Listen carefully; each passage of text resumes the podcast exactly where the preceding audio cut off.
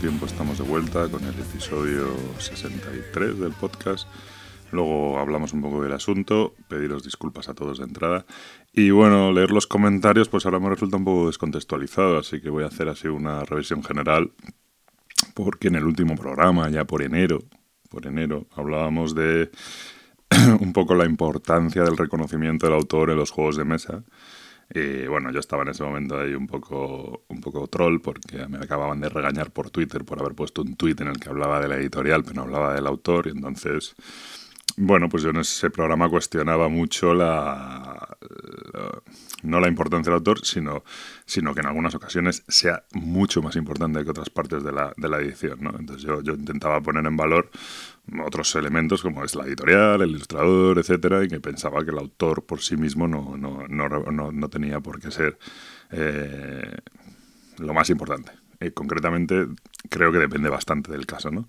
En general, mucho apoyo, eh, bueno, la gente, obviamente, todo el mundo reconoce la importancia del autor y todo el mundo reconoce la importancia de que de que se le mencione, que se le ponga la caja, etcétera, pero bueno, de ahí a corregir cada mensaje, cada tuit de cada uno para, para los autores, pues, pues hay mucha, para poner a los autores, pues hay mucha diferencia, ¿no?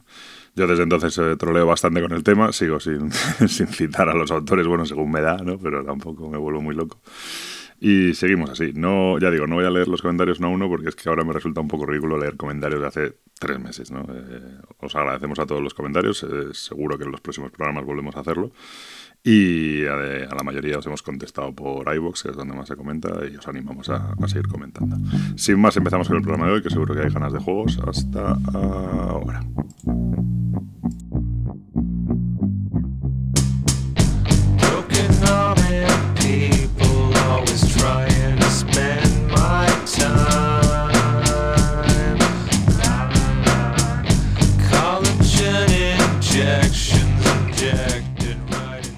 Bueno, pues por fin estamos de vuelta en el episodio número 63 del podcast de Punto Victoria, como siempre conmigo Gabriel.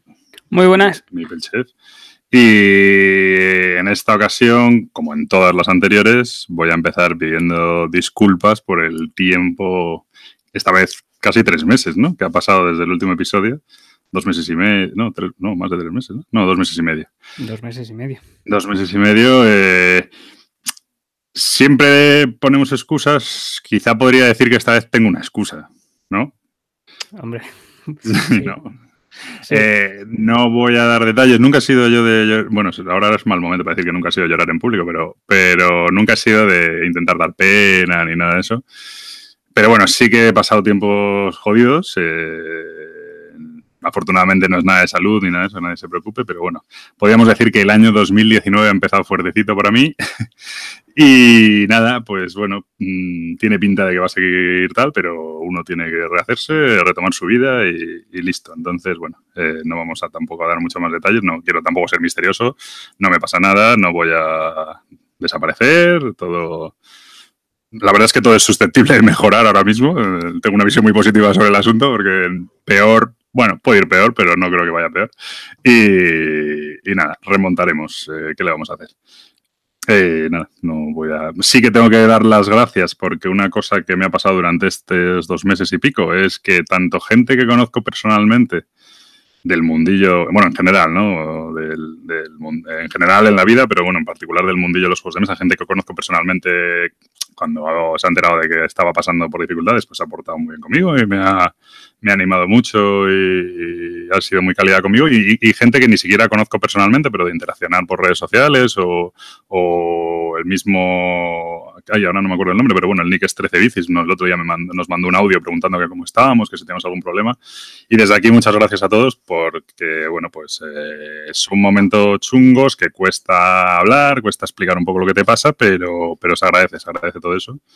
Y voy a dejarlo aquí porque si no acabo llorando y aunque no, me gusta llorar en público, así que bueno, voy a dejarlo aquí. Todo va a ir mejor y, bueno, vamos remontando. Gabriel que me ha visto dirá que estoy mejor ahora que hace un mes y mejor que hace mes y medio, ¿no? Así que... Sí, mucho mejor, la verdad. así que vamos remontando, como tú dices, y perfecto. Eso. Y nada, y entonces empezamos ya con el episodio de hoy. Sí, también digo que este, esta, esta experiencia vital que he sufrido o que sufro o que me está pasando, quizá creo que me ha ablandado un poco, ¿eh? me va a hacer relativizar ese punto cabroncete que tenía yo, ahora mismo lo mismo lo tengo un poco más suave, porque he relativizado bastante las cosas importantes de la vida y, y ahora ya lo que antes me, irritaba, ahora me parece una chorrada como un piano. Entonces, bueno, no sé cómo, no sé yo cómo va a salir esto. Pero bueno. Eso quiere decir que los temas no van a ser polémicos, ya está, no pasa nada. Bueno, no sé, luego siempre me sale la vena troll. Pero, pero bueno, eh, a ver qué sale, a ver qué sale. Estamos, ahora tenemos otra vez que hacer el rodaje, claro, esto es como volver a empezar. Entonces, el tema de hoy, el tema de hoy habíamos pensado en hablar de las mujeres en los juegos de mesa, pero he dicho, después de lo que estoy pasando, no soy capaz de meterme en esto. Entonces le he dicho a Gabriel, vamos a hacer algo más suave, que es el tema de... El otro día me resultó muy curioso porque, bueno, hace el otro día, ahora los tiempos son muy relativos, pero hace 20 días, un mes, eh, entre Mipels, el amigo entre Mipels hizo un, experimento que, bueno, parece ser que cuando pasó Essen, de 2017, él hizo una encuesta en Twitter, a los pocos meses de Essen, eh, una encuesta en Twitter de los mejores juegos, ¿no? ¿Cuáles eran? Entonces eh, había una serie de votaciones, iban pasando como rondas entre, ¿no? Ponía cuatro juegos y, la gente votaba uno, ¿no? Entonces al final el más votado pasaba a la siguiente ronda. Y así se elegía el mejor juego de, de Essen, ¿no? Yo creo que puso pues, por lo menos 16 o 20 juegos, no sé, un montón. Y el caso es que el otro día hizo un experimento que era interesante, que era dos años después la misma encuesta. Es decir, que, a ver cuál era si el resultado era el mismo, ¿no? Cómo había quedado, si el pozo de los juegos a lo largo, una cosa es el hype possession y tal, y otra cosa es el, pozo final, ¿no? Que después de dos años, que ya es un, plazo aceptable, ¿no? Para, para hablar de los juegos. Y el caso es que fue bastante curioso porque cuando puso la... Volvió a poner las mismas encuestas y yo me, me dije, bueno, pues voy a, voy a votar. Y aquello, macho, era, desolador. Es que, es que la lista de juegos era terrible. Y entonces yo, yo puse un comentario de vaya, vaya drama de año 2017, ¿sabes? Porque no, digo, no, ¿cómo puede ser que lo mejor que haya, no lo mejor, bueno, lo mejor, a mí ninguno me llamaba la atención, pero bueno, lo más así llamativo era el Gaia Project y el azul, ¿no? Yo creo que era así un poco lo más, lo más, lo que más había quedado, ¿no? Y luego un montón de Eurogames, pero súper que habían pasado sin pena ni gloria y bueno, pues sin ningún tipo de, gracia, ¿no? Y yo dije, joder, no puede ser que de todo 2000, 2017 esto sea lo mejor. El caso es que me fui a la BGG y puse, oye, buscar juegos publicados en 2017. Y claro, de repente voy a la, a, la BGG y, lo, y me salen de 2017 eh, como los mejores juegos en los, de los primeros puestos en la BG, el Gloomhaven, es decir, el número uno, el Gaia Project, que sí que estaba en esa lista, pero me sale eh, el Twilight Imperium cuarta edición, me sale el Spirit Island, me sale el Seven Continent y bueno, una serie de juegos más, ¿no? Y Anachrony, por ejemplo, etcétera. El caso es que en ese momento es una cosa que llevo pensando tiempo, pero me da. el tema que me surge de esto es hasta qué punto Essen, que antes era como el centro neurálgico de, del año, ¿no? De la afición y tal, hasta qué punto ahora mismo, mm, una vez te sales del territorio puramente Eurogame, ha perdido todo su, todo su interés y todo su, toda su importancia incluso, porque al final. Eh, yo, eso, de la lista de 20 juegos se salvaba, creo recordar, el Gaia Project y el Azul. Y el resto eran juegos del montón, pero del montón, del montón. Y sin embargo, auténticos juegazos como Gloomhaven, que te podrá gustar o no porque te guste la temática, pero Gloomhaven, Spirit Island, el Seven Continent, que a mí particularmente no me entusiasma, pero es un juego que tiene mucho peso, que tiene, tuvo mucha importancia en ese año, ¿no? Entonces, todos esos juegos no, ni siquiera han. Bueno, el Seven Continent sí pisó ese, el Gloomhaven en 2017 no sé yo, pero en cualquier caso no fue su fecha de lanzamiento, ni fue su primer, ni su primera feria, ni su tal. Eh, eh, yo creo que ahí se ha perdido un poco el, centro de la afición ya no es ese, no sé, en, este sentido, a raíz de Kickstarter, yo creo, y a raíz de que hay muchas empresas americanas que han empezado a hacer juegos diferentes a los típicos juegos americanos, eh, y esas empresas americanas, por lo que sea, no tienen en particular interés en Essen, pues, pues ya no puedes Quiero decir, ya no puedes tomar Essen como el inicio de la temporada, en mi opinión. Es que es muy difícil porque si, vamos a la selección de 2017, o sea, en, la búsqueda avanzada de, la BGG, eh, te fijas en los juegos y los ordenas por ranking y la mitad de ellos salen de KS de los primeros. O sea, es que es una bestialidad. O sea, son juegos que no, o sea, que aunque pasen por Essen, de hecho, hay algunos que se presentan en las GenCon y también se presentan en Essen.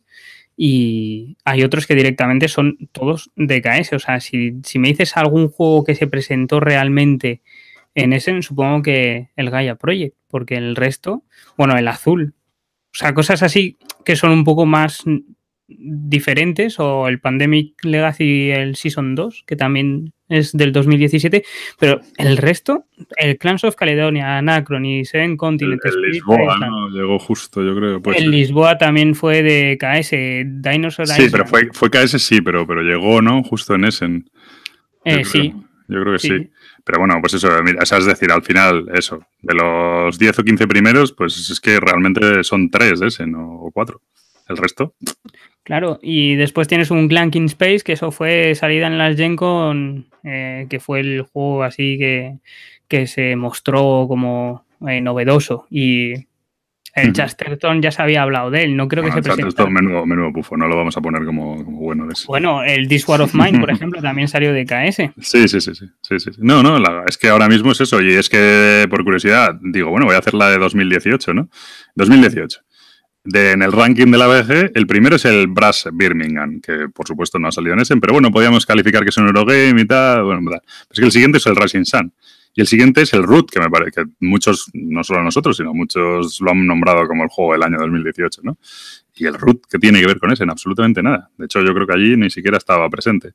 Eh, porque el Root sí salió justo antes de Essen, pero salió en Estados Unidos y sale, llegó el Kickstarter y ya está, y ha salido en distribución directamente tal.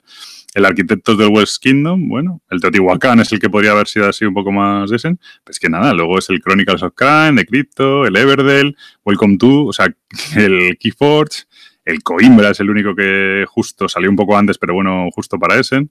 El Endeavor también, me parece que salió por KS y creo que llegó justo a, a Essen, creo. Bueno, pero el Endeavor encima es que es una reedición. Es, una reedición, pero encima es un KS, o sea, sí. El, Lord of Celas, eh, joder, el Lord of Celas, madre mía, está aquí el, vaya, vaya tela.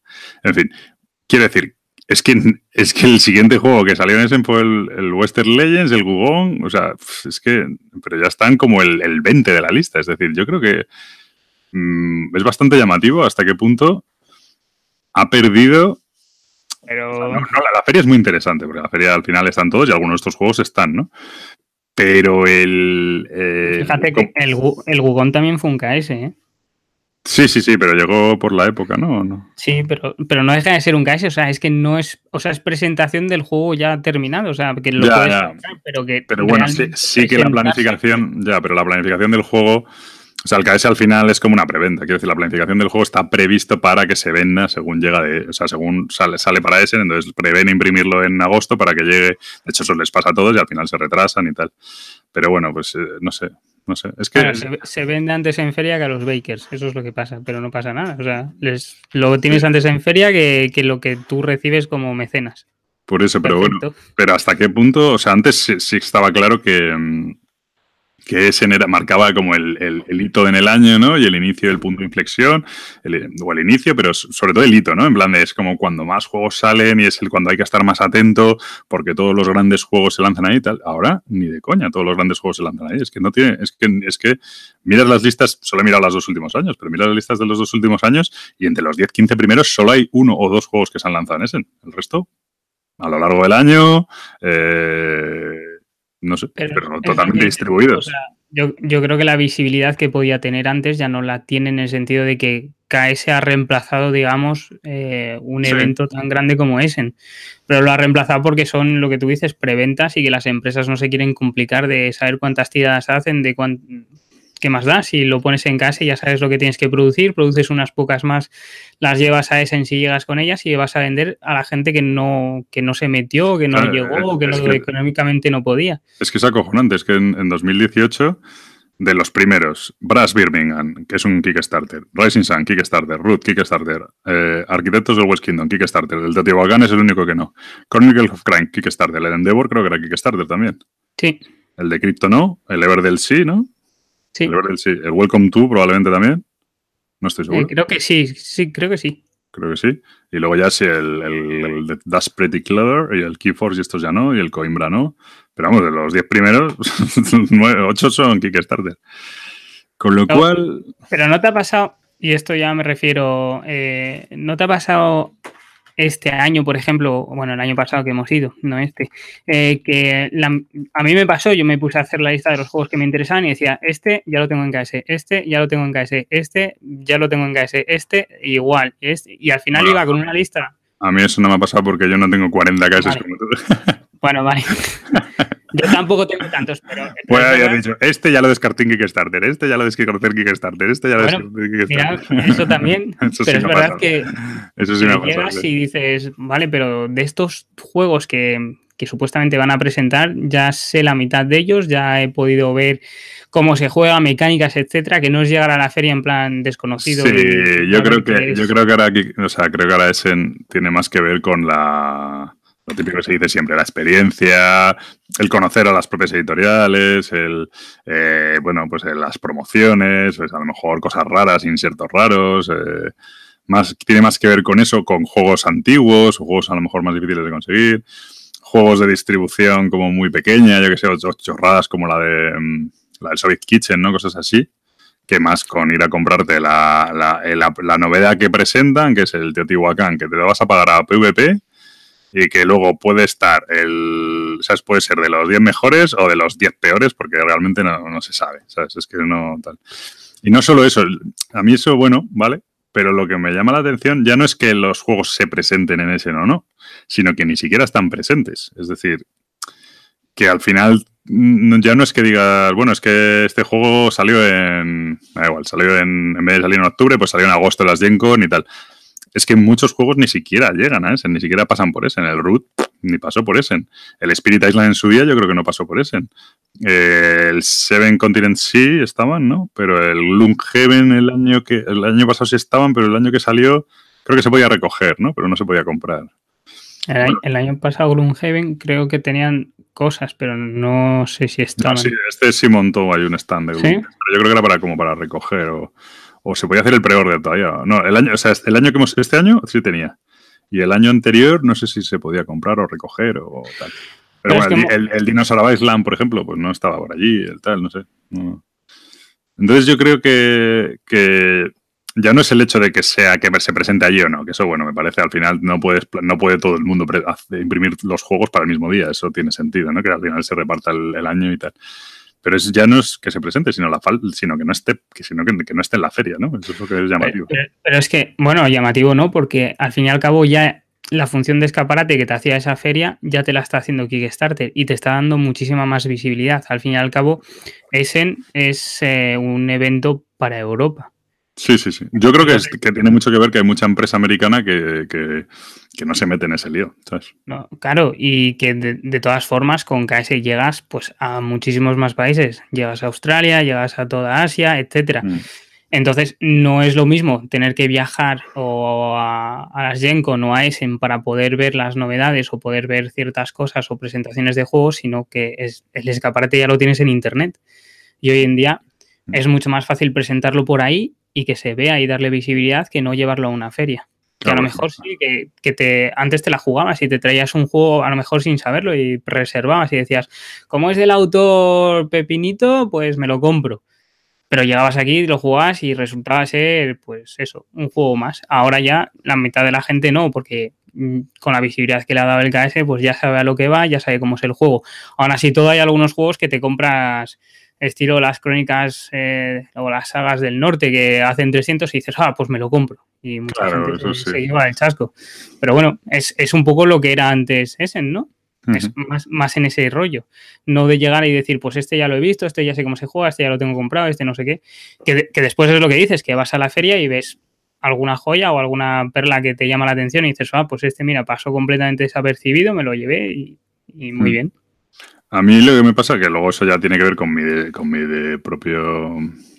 con mi desviación. Bueno, es que esto en inglés suena mejor, ¿no? El ¿Cómo es el BIAS o cómo se diga? Bueno, eh, con mi forma de verlo, que claro, que a mí yo miro las listas estas y cuáles son los juegos que me llaman la, que me llaman la atención. Pues eso, Gloomhaven, Spirit Island, el, eh, estoy viendo aquí el... ¿Dónde está? ¿Dónde está? ¿Dónde está? El Too Many Bones, es el, el, otro que tienes tú, los de Ion Send. Y claro, son juegos que no es que, es que no pisan Essen, pero ni con un palo, ¿sabes? Es que son juegos que... Son juegos... Hay un Sensi piso ese, ¿eh? Sí, sí, piso ese. Sí, el primero. Pero, estos son, estos son, claro, son compañías americanas tirando a pequeñas, muchas de ellas, ¿no? Que, que, bueno, que es otro, que es claro, su, su, manera de llegar al mundo es el Kickstarter y luego la distribución a lo mejor seis meses más tarde, pues si acaso, ¿no? Pero, pero son los juegos, claro, que a mí me llaman la atención. Es que mirando las listas, y luego son donde encuentro, pues también tengo, bueno, este año, por ejemplo, sí, o sea, luego de repente WizKids saca cosas muy chulas y tal. Eh, y ahí sí que estaban los de WizKids, por ejemplo. Sí. Y, bueno, no sé, pero que sí que es verdad que, claro, yo lo miro y no, no a mí no me llama mucho, pero sobre todo lo que me llamó la atención es eso, ¿no? Eh, que hizo una encuesta entre Mipels en plan de los juegos de, de Essen, claro, decía, los juegos de Essen de 2017. Y yo viendo la lista digo, joder, no puede ser que 2017 no saliera nada mejor que esto. Si yo recuerdo que, era feliz, ¿sabes? y, claro, de repente dices, es que ya no puedes tomarlo como medida. Es que te dejas fuera muy buenos juegos y muchos juegos y muy buenos. Entonces, claro, es un poco, un poco eso. Pero bueno, ahí, eh, no, luego la feria está muy bien, te lo pasas genial y, y la, como siempre, sobre todo la compañía, el tal. Pero, pero lo que decimos siempre, ¿no? Para ir a comprar juegos un poco raros, para ir a comprar, eh, para ir a conseguir promociones y para pasar el, para vivir el ambiente.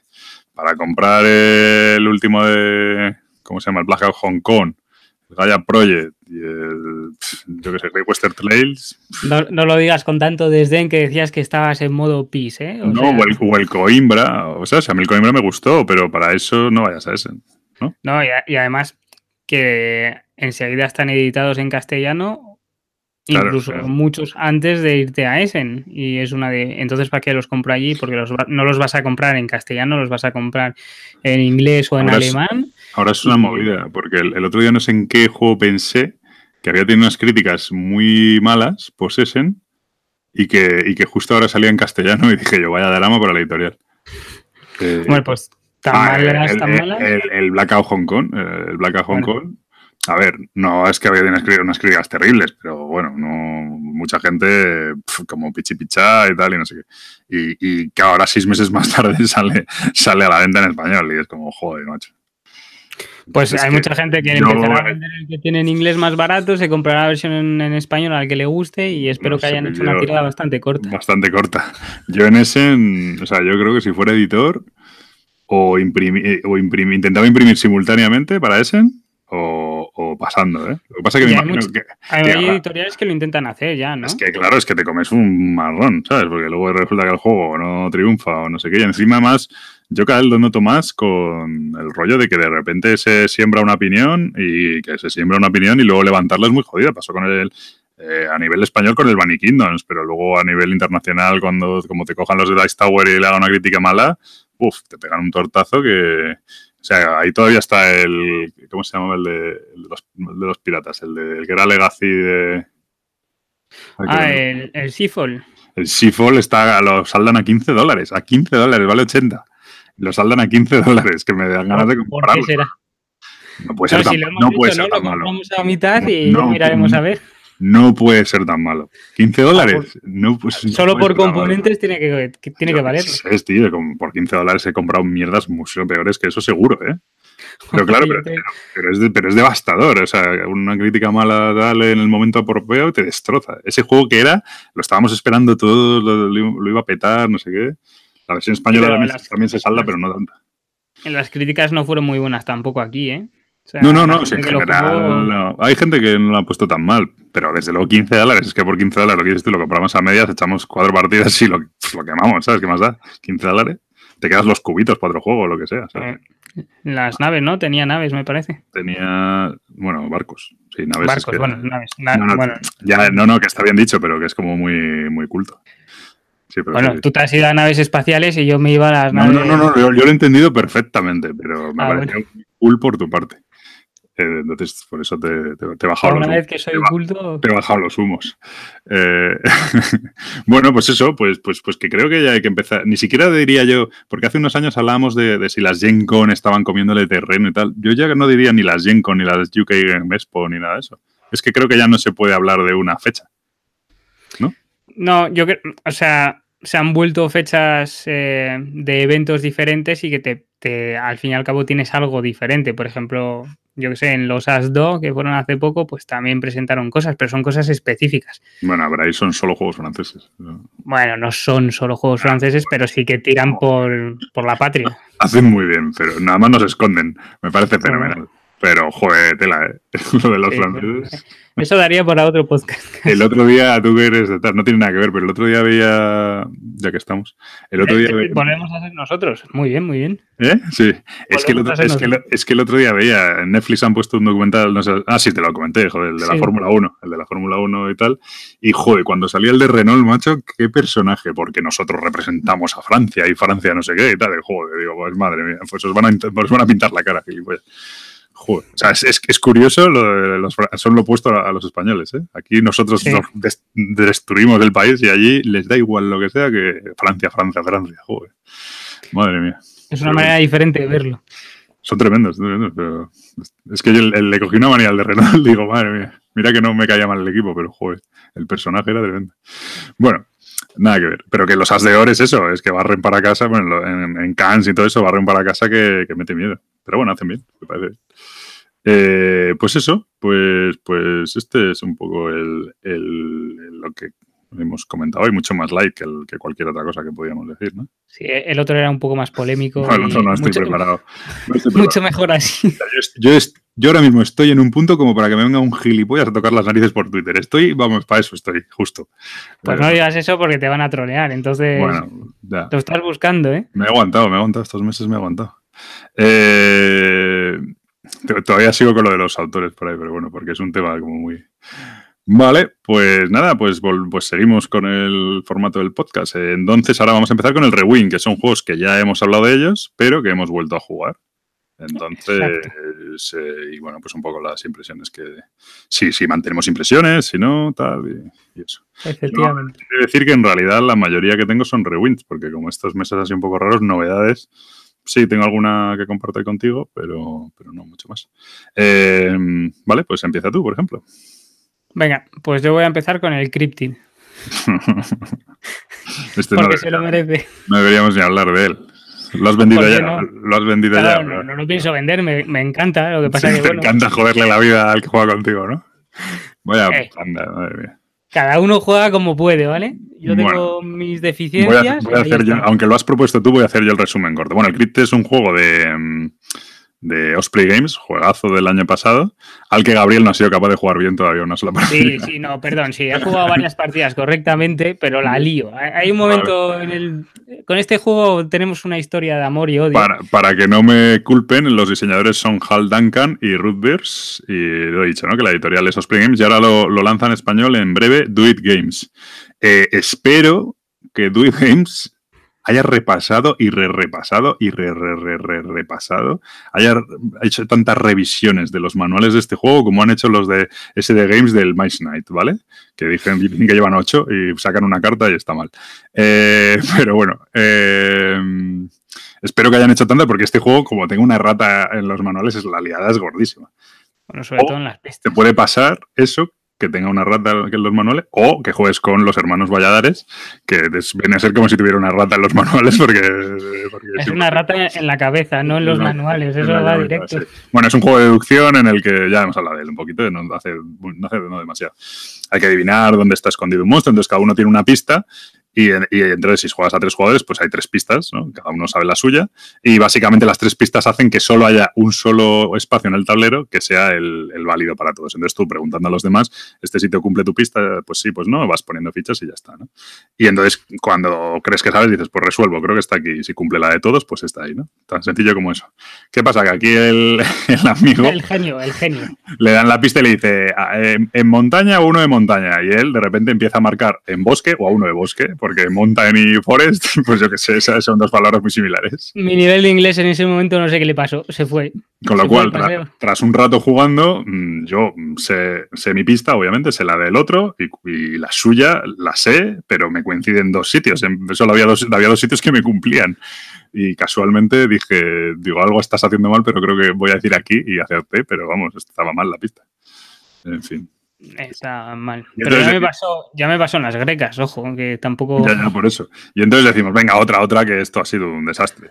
Y empezamos a jugar otra vez. Y en esa, ni siquiera, no 20 minutos, llevamos media hora. Y esta vez fue su hermano, que, macho, estamos jugando. Y yo, la de Gabriel la tenía dominada desde el turno 3, la mía también.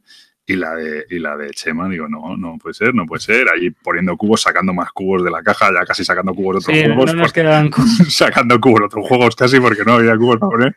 Y ya, tío, dije, digo, vale, esto está mal, esto está mal. Y ya, como soy un chulo, le dije a Chema, digo, digo mira, has, tienes, digo, has, has, puesto una ficha mal y te voy a decir, y es esta. y, me dice, y mira y dice, sí.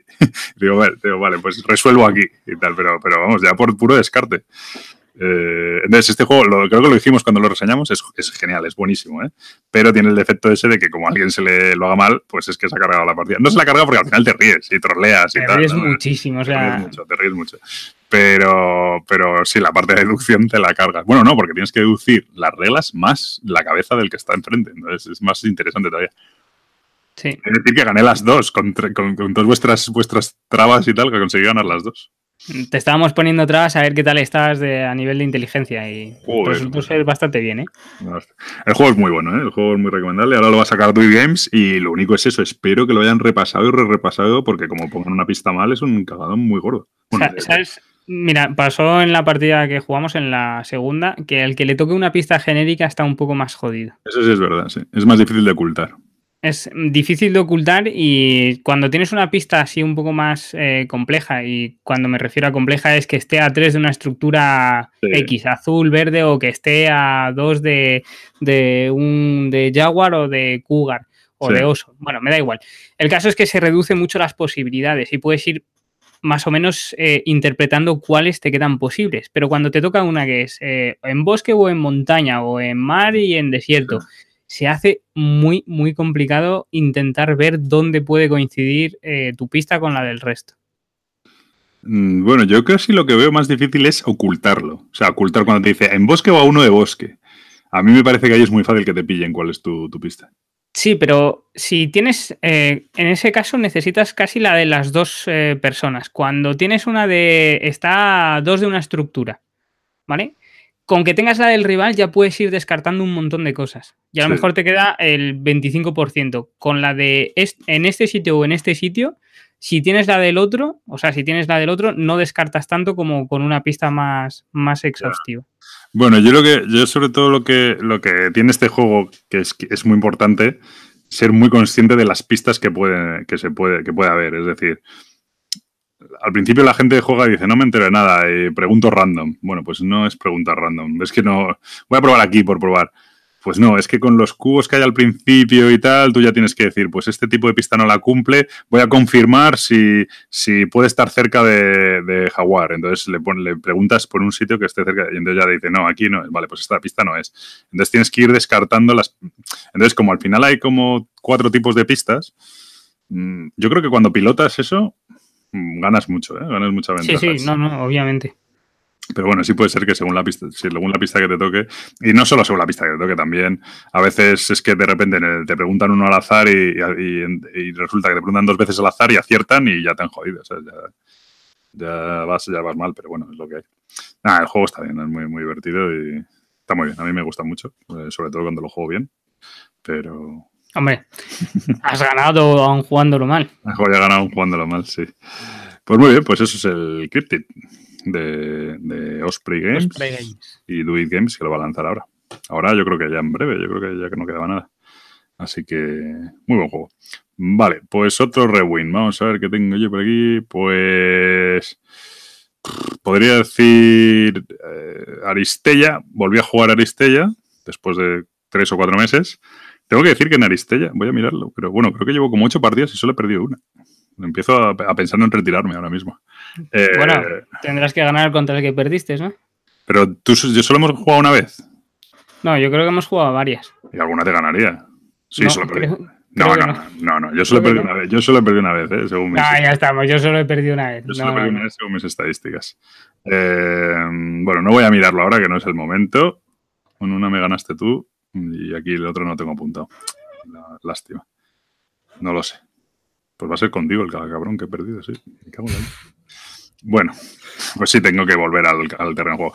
Bueno, muy divertido. jugué con jugué con, bueno, con Antonio en el Reino del Norte y tal. Pues un día que él tenía todas las, todas las, todas las expansiones y tal. Y muy guay, muy guay. Tiene, bueno, es un juego que tiene un poquito de azar y tal. Entonces tuve unas buenas tiradas al principio, pero sobre todo él se metió un poco en un lío. Y es un juego que, que, es muy fácil equivocarse en el timing, en cómo activo este antes y de repente es mierda, no tenía que haber activado este antes, en tal.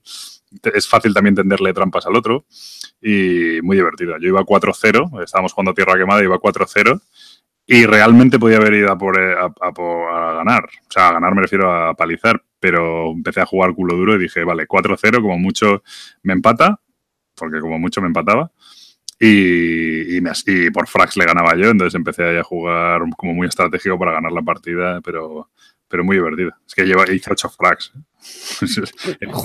él, hizo uno, y yo 8. Muy, sí, sí, me cogía, ¿cómo se llama? Valkyria, que hizo bastantes. Luego la chica está, no me acuerdo cómo se llama, es una de las nuevas. Mm, bueno, una que tiene un espadón que revienta, o sea, hace dos, hace dos impactos de natural, más lo que saquen los dados. O sea, creo que tira uno rojo, uno naranja, más dos impactos, o algo así. Y, luego, tiene cartas que son ataques gratuitos. Entonces es, una bestialidad. Esa hizo como cuatro frags. Y luego. Mm, eh, ¿Cómo se llama? La que dispara de lejos. Eh, Luna, Mayor Luna, ¿no? Mayor Luna, que también a lo suyo. Y, el otro Masacre, que no es que nunca consiga hacer nada, pero es mi debilidad, me gusta mucho. Eh, muy guay, muy guay. Ah, la de la espada creo que es Sona Carano, me parece. Sí, son algo así, sí. Muy divertido de la Aristella, juego de escaramuzas para, pues eso, para dos. Y ahora creo que sale una versión nueva con un tablero diferente o no sé qué. Y bueno, yo no me voy a comprar más expansiones, solo tengo la primera, creo que no me voy a comprar más porque lo juego poquísimo. Pero desde luego con todas las Season 1 es que tienes juego para aburrir. Y al otro día hicimos un draft. Además, un, no siquiera un draft, hicimos, o sea, pues eran 24 cartas, ¿no?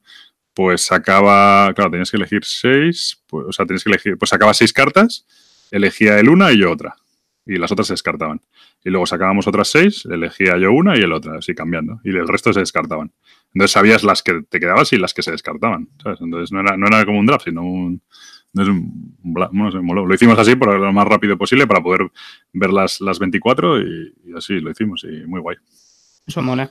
Lo que, lo que mola mucho de Aristella son los escenarios, que tiene la, la posibilidad de elegir cualquier escenario. Sí, jugamos Tierra Quemada y, eso me hizo jugar un pelínculo duro, claro. Porque yo ya me aseguraba que en el último turno se iba a activar, aunque él era el underdog todo el rato, pero ya el último solo le quedaba un sitio para activar, entonces yo ya dije, si llevo cuatro puntos, él como mucho consigue otros cuatro, y en el último turno activa uno que yo tengo ya mm, rodeado, pues... Entonces, ahí, encima si envías todos a la enfermería, pues no... Claro, pero muy guay, muy táctico y muy, muy divertido. Nada, Aristella muy recomendable. Pues nada, ese es uno de mis rewins. ¿Quieres eh, hacer más rewin o...? Yo no, así que sí. Bueno, pues un comentario breve de que jugamos Spirit Island, que tú también lo jugaste. ¿Ves? Te lo estaba dejando. Me lo estás dejando, ¿no? Y quería comentarlo porque creo que también en breve va a salir ahora mismo editado por, por, por Arrakis Games. Creo que, creo que está a punto, pero bueno, Arrakis sí que hace una cosa bien que es que no da fechas, entonces no, no se sabe exactamente cuándo. Este juego sí que merece la pena tenerlo en español. Esperemos que venga todo perfecto y tal. Y es un gran, gran juego. Estos sí que son un poco de desastre. Bueno, si un Kickstarter que costaba la expansión, o sea, como una burrada con lo del envío. Además, estos de repente dijeron que cobraban el IVA del envío, pero además lo cobraban por duplicado. Una cosa súper rara. Bueno, entonces, un desastre, no se podía meter en la expansión. Yo es decir que tengo la primera expansión y no creo que acabe jugándolo en la vida. Viene con variedad para aburrir. Y yo jugué con un personajillo un poco más complicado de los básicos y súper bien. Mi, mi, parte de la isla estaba perfectamente controlada, pero aquí la del amigo y su hermano, pues. pues eh, no, no, la mía estaba bien, ¿eh? Venidor, venidor. Aquello era. Aquello era. Pero bueno. Y nada, perdimos miserablemente. Pero, pero muy guay, ¿no? Estuvo muy divertida la partida. A ver, es un juego. No, lo que, lo que pasa es que tu hermano, por ejemplo, le, le, costó pillarlo los dos primeros turnos y cuando ya lo pilló ya estaba aquello que, que ya era muy complicado. No se podía remontar. Sí, ya era muy complicado. Y, y el juego está muy bien, muy bien. Poco. Es que es muy más cerebro, pero bueno, esto es lo guay. Es, es, lo que dices tú, que en el momento de que consigas eh, solventar todo del siguiente turno con las acciones lentas, entonces ya perfecto. Si solo juegas con las rápidas, pues. Claro, ese, este, este, juego es eso. Te das cuenta de que estás jugando bien cuando la acción lenta del turno anterior estás solucionando el turno siguiente. Si estás ahí con la rápida, intentando solucionar con la rápida este turno, entonces es que va, ahí ya vas mal. Entonces ahí es donde. Pero bueno, luego cada personaje es diferente. Hay unos que son más defensivos, otros son más agresivos, otros meten miedo, tal. Es muy buen juego, muy buen juego. Yo, desde luego, si lo, de lo mejor, bueno, cooperativo, yo no sé ahora mismo, pero de lo mejor de los últimos años con diferencia. Y ahora que va a salir en español, recomendado a total. Sí que como muchísimo a tres jugadores eh, y sí que es largo, 90 120 minutos pone y me parece razonable. Sí que es un poco largo. Bueno, no es que sea largo, es que es que no son tantos turnos al fin y al cabo, pero es que te quemas la cabeza. Se, se alarga la situación por, por, lo que va pasando en el mapa, no por otra cosa. Claro, tienes que. Ahora juego esto y. O sea, es, a mí me recuerda en ese sentido que se ha comentado un poco a, a Miss Knight, en ese rollo del puzzle de cada turno de resolver para conseguir el mejor resultado posible con lo que tienes y tal. Y, y, lo montas y dices, no, no, es que esto no me cuadra porque me falta tal símbolo, lo desmontas y lo vuelves a no sé qué. Entonces lleva tiempo, pero, pero es muy satisfactorio, a mí me gusta mucho. Spirit Island, muy guay. Muy bien, pues ahora, eh, ¿qué son ahora las reseñas o cómo es esto? Porque ahora como lo llevamos diferente. ¿Cómo que lo llamamos diferente? sí, bueno, ya me explico. Vamos a hablar de los juegos que. Estos espero que son reseñas o qué son. Ah, no, eh, claro, ahora son no reseñas, ahora sí, juegos, vale, sí, nada. Cosas que hemos jugado, entre, entre reseñas e impresiones. Es que ya no hacemos reseñas. Bueno, ¿qué, ¿qué, juego quieres hablar? No te lías. Bueno, reseña como tal es verdad, no, no hacemos. Claro. Pero no querías, bueno, o sea, la sección nueva para más adelante. Claro, porque va, es, es Rewind, eh, Play. Juego y vale, claro. perfecto. Ah, es que lo tienes todo hilado. Claro, joder. ¿Cómo, está, cómo lo tienes colocado en el VHS? Pues eso.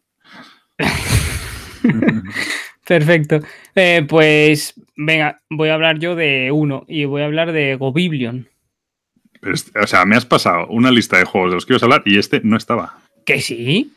Pero vamos a ver. Vamos Gobiblion. A ver. Que, que además, ¿qué juego, ¿qué juego, se llama Gobiblion? Gobiblion? Pues un juego que salió en KS de... Por supuesto, no sabía escribirlo. Ah, espera, hombre. Te, te, pacho el enlace. No, no, da igual. Tú sí, empieza a hablar. Ya lo busco. Yo ya me busco la vida. ¿Te buscas la vida? Sí. A ver, pues le hago la ficha rápidamente. Sí, la tienes que hacer tú, eso sí. Vale. Pues es... Eh, el diseñador es Jean-François Gauthier. ¿Vale? Igual que el artista y lo publica Gobiblion Games. Perfecto, vale. ¿no? Sí, pero ¿cómo se escribe? Que no lo encuentro. Eh, G-O-B-L-I-V-I-O-N. Vale, vale, Gobli. Vale, ya lo busco. Sigue, sigue. Vale, pues esto es bastante sencillo, es un, es un deck building eh, muy parecido a Viernes, ¿vale? Uh -huh. eh, con alguna diferencia. Eh, se puede jugar a dos, eh, de uno a dos, obviamente, y es hacer tu mazo, ¿vale? es como una especie de tower defense, van, van avanzando unos eh, villanos que vas a tener que ir derrotando. ¿Cómo lo derrotas? Con tu mazo. Eh, ¿Cómo mejoras el mazo? Pues hay en el turno hay diferentes, hay tres etapas, ¿vale? Está la fase de entrenar a tus personajes, que básicamente decides qué personaje vas a intentar adquirir y vas a reemplazar con uno de los que hayas jugado. Y después viene la fase de que los enemigos avanzan y después el combate. Entonces es una especie de tower defense porque los enemigos van a ir avanzando y van a llegar a, las puertas del castillo. Eh, ¿Cómo adquieres esas cartas y cómo derrotas a los villanos? Pues cada carta te va a decir un número de cartas que tienes que sacar de tu mazo y una fuerza a la que tienes que llegar para derrotarlo o adquirirlo. Entonces, si llegas a esa fuerza, perfecto, no hay ningún problema, lo adquieres. Eh, que no consigues eh, adquirirlo en el entrenamiento, pues puedes gastar puntos de vida, que básicamente son monedas, para, eh, para traerlo, la diferencia. Es decir, si te pedía dos y has sacado uno, pues gastas uno de vida y lo adquieres. Y lo tienes que reemplazar por el mismo tipo. Si es un, un, un paisano, pues por un paisano. Si es un objeto, por un objeto. Y los monstruos los adquieres de la misma manera, lo único que no tienes que reemplazarlos. Lo que pasa es que hay monstruos que te aportan algo positivo y monstruos que te aportan nada o incluso cosas negativas. Entonces el mazo empieza con cartas, pues como en viernes, neutrales o negativas y con eso tienes que ir haciéndote tu motor de, deck building. ¿Cuál es la diferencia? Que aquí no tienes ese, ese eh, push your luck de, que tienes en el viernes de me quito de vida y puedo sacar más cartas. Aquí es el número de cartas que tengas, lo único que te vas quitando de vida para paliar los efectos, ¿vale? Si al villano lo, lo derrotas, pues se queda ahí hasta que lo derrotes. ¿Qué pasa? Que cuando te quitas toda la horda de monstruos, te enfrentas a los monstruos finales que en modo fáciles son tres. Entonces, igual vas sacando cartas, si, si consigues llegar a la fuerza que te piden, pues perfecto. A mayores tienes una carta de personaje que te da una habilidad eh, particular durante el turno, o sea, durante la partida, que es de un solo uso, y tienes un protector, que el protector lo puedes ir intercambiando durante la partida en los momentos que lo necesites. Es decir, tienes una carta de más dos eh, puesta a un lado y la, si tienes un menos uno, pues lo vas cambiando. Lo que pasa que de protector te queda un menos uno. Entonces tienes que saber cuándo vas intercambiando esas cartas. Y básicamente eso es todo. se parece bastante a viernes, lo único que no tienes ese, de, ese aspecto de intentar conseguir más eh, perdiendo más vida. Y lo bueno es que a dos, eh, el mazo es compartido, se añaden todas las cartas y cada uno va a intentar eh, entrenar al mismo personaje y lo va a adquirir a la baraja. Entonces es como más divertido. Los dos tienen que conseguir derrotarle al monstruo, etcétera, si no se queda, y cada uno va teniendo su habilidad personal, su protector, etcétera. Bueno, pues si a alguien le gustaba mucho el viernes y quiere compartir la experiencia, pues es una buena idea. Sí, de hecho. Esto no ha eh, salido, tío. De Kickstarter. Ah, vale lo llevé a las grecas y al final gustó bastante. Genial, muy bien. Bueno. Ya, a ver si. Tengo la versión francesa, no, no sé si. Ya estamos, para hacerme, el lío, para hacerme el lío. No, hombre, no. Además, el texto no tiene texto, las cartas solo tienen números, con lo ah, cual se podría jugar sin problema. tienen texto que lo estoy viendo yo aquí? O bueno, es, el, proto, ¿no? No, no, sí tienen texto, pero es más bien lo, que hace la carta, pero nada. Sí, explica el icono, ¿no? Efectivamente, es cooperativo. No vamos a ir a ningún lado tampoco. bueno, ya sabes que yo los cooperativos los juego semi-cooperativos todos. Vale. Eh, pues muy bien, esto ha sido Goblivion. Sí. Muy bien, pues ahora voy a hablar yo de uno que no te esperas y es muy importante. A ver, a ver. Es el Arkham Horror tercera edición. Eh, y lo, tengo además, me lo regalaron. ¿Te lo regalaron? Joder. Sí. Pues te lo voy a poner regular. no, no lo voy a poner regular. Eh, está muy bien. La verdad es que no voy a hacer mucha reseña porque además hace tiempo que lo jugué ya, solo he jugado una partida, con lo cual no es ni reseña, son más unas impresiones. Y está muy bien, es mucho más temático que el Arkham Horror segunda edición. Eh, en general, se podría decir que es mejor juego que el Arkham Horror segunda edición, ¿vale? Mm, pero no es mejor juego ni de lejos que el LCG, por ejemplo. el asunto es que mete como un. mete mucho más tema, sí que tiene un sistema chulo en el que cuando te salen las, las cartas a partir de las cuales. Bueno, voy a cometer un montón de imprecisiones, porque hace mucho que lo he jugado. hace bastante que lo he jugado, y entonces voy a hablar de, pistas o lo que sea, que no sé si es exactamente lo que. lo que. Eh, Quiero decir que no sé si se llaman pistas o se llama. Es que esto contiene un montón de terminología. Pero bueno, básicamente eh, aparece una pista en un, en un sitio. Bueno, aparece, o sea, al final lo que haces es que tú metes en los mazos de encuentros de los lugares, metes cartas en las, en las primeras posiciones de esos mazos, metes cartas que tienen que ver con las pistas, ¿vale? Entonces tú, cuando, es decir, en el Arkham Horror segunda edición, eh, tú dices, bueno, es una ficha de pista y vas allí y la cogías automáticamente. Yo creo que si ibas, la cogías, no me acuerdo, ¿no? Creo que era así. Aquí no, aquí tienes que tener un encuentro y te tiene que salir el encuentro que te otorga la ficha de pista. Entonces, cuando se pone la ficha de pista, se mete en, ese, en el mazo, entre las tres primeras cartas, esa ficha, eh, una carta que si resuelves el encuentro correctamente, te da la ficha de pista, ¿vale? Entonces, mm, sin embargo, hay otros encuentros que no te dan la ficha de pista. Entonces, tú vas a los lugares, entonces son como encuentros como más temáticos y es como más temático. No vas y coges la pista, sino que te pasa algo que te dice, pues no te encuentras al bibliotecario y no sé qué, tal, eh, tal. Si lo resuelves, obtienes la ficha de pista, ¿vale? Y lo guay es que, claro, al principio eh, tú, creo recordar que era entre las tres primeras cartas. Entonces, si pones una ficha de pista, pues entre las tres primeras cartas del mazo metes, un, metes la que te da la ficha de pista. Pero ¿qué pasa? Que si, si de repente sale otra ficha de pista en ese lugar, ya entre las tres primeras cartas hay dos cartas que dan ficha de pista. Y si metes eh, otra más, o sea, cuando hay mucho lío en un barrio, es mucho más fácil conseguir fichas de pista. Entonces está como muy conseguido la, la parte esa.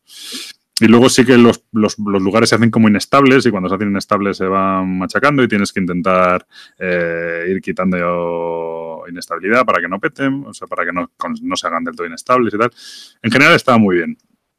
Y sí que tiene una parte del, como el LCG de, que van eh, como las cartas de la historia, ¿sabes? Que te dice, cuando consigas tal, dale la vuelta a esta carta, cuando consigas tal, mira la carta 18, cuando consigas, ¿no? Ese rollo.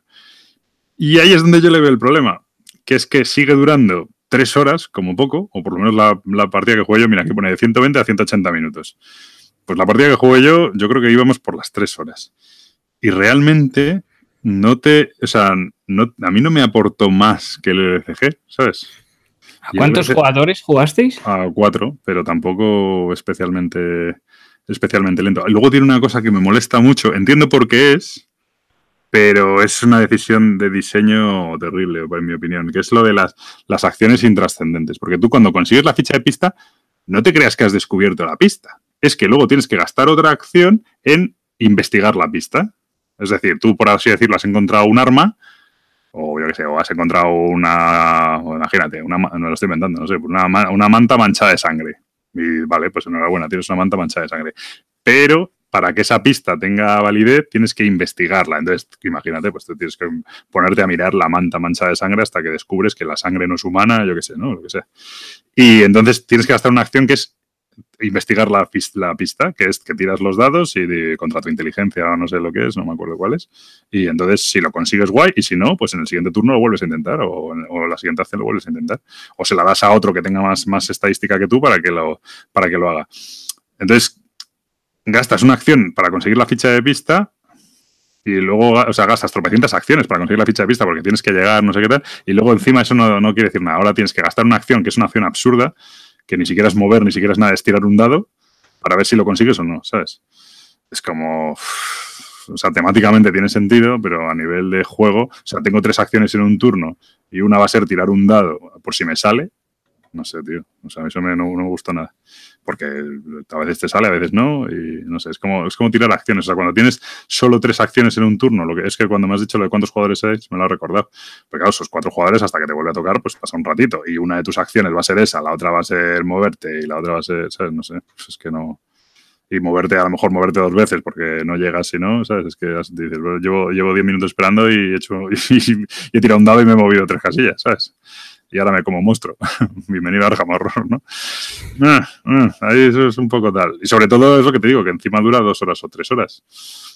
Entonces no me parece. Creo que es que creo que el LCG a este juego le destroza. ¿Sabes? Le hace muchísimo daño porque el LCG, ¿qué te dura? Hay misiones y misiones, pero una misión normal, una hora, una cosa así. Y tiene todo, ¿sabes? Y tiene todo, incluso más versatilidad. Bueno, más versatilidad no lo sé, porque este solo juega una misión, entonces no, no sé, a lo mejor entre una y otra cambia mucho y tal, ahí ya no te puedo decir. Pero, pero bueno, el LCG yo el único defecto que le veo, que no es defecto, que es característica, que es el hecho de que, de que al final aparece el metajuego de los juegos de cartas, del de que te saca un poco el tema, el de pues ahora voy a robar carta, pues ahora eh, descartas tu mano o no sé qué, ¿no? Entonces, eso dices que tiene que ver al jamorrón con, al jamorror con descartar cartas de la mano, ¿no? Un poco raro. Pero bueno, pues la característica del juego de cartas, ¿no? Al fin y al cabo. Pero en cuanto a inmersión y tal, es que tiene, tiene más, en mi opinión. Y tu personaje es como mucho más rico, tu combo de cartas es como mucho más rico, no sé. Hombre, puede deberse a que te gustan más los juegos de cartas. No te creas, bueno, no, no, no te creas. No, por ejemplo, a mí el metajuego de hacerme las cartas, los mazos me desquicia, no me gusta nada. Pero, pero bueno, no, este no está mal, o sea, es que está bien, ¿eh? el juego está bien. Eh, también puede ser la, en la época de mi vida. A lo mejor esto lo pillo en, otro momento y no, no, me refiero de lo que me pasa ahora, ¿eh? me refiero de, de, lo que dices tú, que tienes unas épocas que te gustan más los juegos de cartas y otras. A mí el Arkham Horror segunda edición me flipaba, ¿sabes? Y mira que eso es seco como, ¿sabes? Que ahí es tiradados a la bestia y explotas y no sé qué. Pero quizás es como más limpio que este, al fin y al cabo, ¿no? Es más directo, ¿no? Es un más lo que llaman hack and slash, ¿no? En videojuego, ¿no? Que es simplemente, es hack and slash, ¿no? No sé cómo se dice. Eh, que simplemente mata-mata, tal, escopeta, cierra portales y punto, ¿no? Y aquí es como el Arham en el sentido que te va llevando, a veces tienes que contemporizar, a veces tienes que tal, no sé qué, pero claro, al final dura dos horas más, ¿sabes? Entonces, no sé, un poco... ¿Y tiene muchas cosas del, del LCG? Yo me recordó, es una mezcla, sí, entre el, entre el Arham, bueno, dicen que más que el Eldritch, que puede ser, no sé, pero tiene mucho del LCG. O sea, la parte de cómo se hace la misión y cómo cambia un poco los capítulos, por así decirlo, eso se parece un huevo. Eh, en lo de los combates creo recordar que también era muy parecido. Eh, ahora no me acuerdo. Ah, no me acuerdo muy bien, pero me suena que era muy parecido eh, la por quién iba el tío y si llegaban, el, o sea, que se movían y luego pegaban. Entonces, si lo tenías desactivado, que me suena, eso me suena que era muy parecido. El sistema de combate, que era que eso sí que está mucho mejor que el Arham segunda edición, por ejemplo. O sea, que aquí es, no hay, no hay tira de dados, el tío viene y te hace el daño que te hace y punto, como en el Arham. Creo que era eso, como en el LCG, ¿no? Que te hace el daño y no hay que tirar dados ni hay que hacer nada, te hace el daño y punto, ¿no? A menos que tengas algo que lo evite. Pues en este es igual. Eh, no es como en el Arham que había que tirar dados. No, bueno, en el Arham no había que tirar dados, pero sí que tenía. Eras tú. No sé, no me acuerdo. no me acuerdo. Pero, pero era más limpio. El sistema de combate era mucho más limpio. Me parecía mucho más limpio. Eh, entonces, en ese sentido. No, yo, si lo tienes guay, yo me, me apetece jugar, volver a jugarlo. Y, sí, sí, lo tengo. Pues genial, me apetece volver a jugarlo. Pero, pero es eso. Que es que con el LCG es muy difícil competir, en mi opinión. Entonces, bueno. Pues nada, pues eso es por, por eso he sido precintado. por eso. Pero bueno, que tengo ganas de probarlo y de jugarlo. De hecho, tenía muchas ganas, así que perfecto. Genial, pues muy bien. Pues eso es Alarham tercera edición. Venga, sigue tú. Y eso fue tu impresión. Mi impresión, sí. Bueno, yo voy a hablar de Crystal Clans. Yo también puedo este, hablar. Este te lo he dicho, ¿no? Sí, sí, este sí. Ah, vale. ¿Quieres hacerle la ficha? Venga, Crystal Clans del año 2018, tiene ahora mismo un 7,3 de, eh, a ver, Colby Dodge, eh, J. Arthur Ellis y Andrea Mesotero. Eh, el artista es Martin Abel, o Abel, o como se llama, y él lo publica en principio Play Hat Games, es el, el, primario. Sí, este de hecho lo has jugado tú también. Sí, sí, sí, sí. Pues, a ver, tampoco, vamos a ver. Eh, hay seis facciones en la caja, ¿vale? Que son clanes y es, un juego de enfrentamiento uno contra uno en un tablero, ¿vale? Y cada uno de los jugadores tiene un mazo. Un mazo que va enfocado a un tipo de juego, a un estilo de juego diferente. Y básicamente Lo, que hay que conseguir son cristales. ¿Vale? Es un poco una especie de... Eh, tú, tú sí que probaste el Summoner Wars. Sí, eso iba a decir que es que justo iba a comenzar ese comentario. Que es el rollo, es como el del Summoner Wars, en el sentido de que tú tienes un mazo de tu facción y juegas contra otro en un tablero que se divide en zonas. Lo que pasa que aquí en el otro era puramente. El Summoner Wars es puramente ajedrez, en el sentido de que tú tienes tu tablero y te vas moviendo por las zonas para pegarte con el otro. Y aquí el tablero sí que hay unas zonas que son más importantes porque son las que, si controlas, no, tienes cristales, era la historia, ¿no? Sí, si controlas dos zonas de tres, puedes optar a comprar un cristal. Cuando, consigues, tres, ganas, ¿no? cuando consigues cuatro cristales, eh, ganas. Hay tres cristales visibles y hay dos maneras de conseguirlos.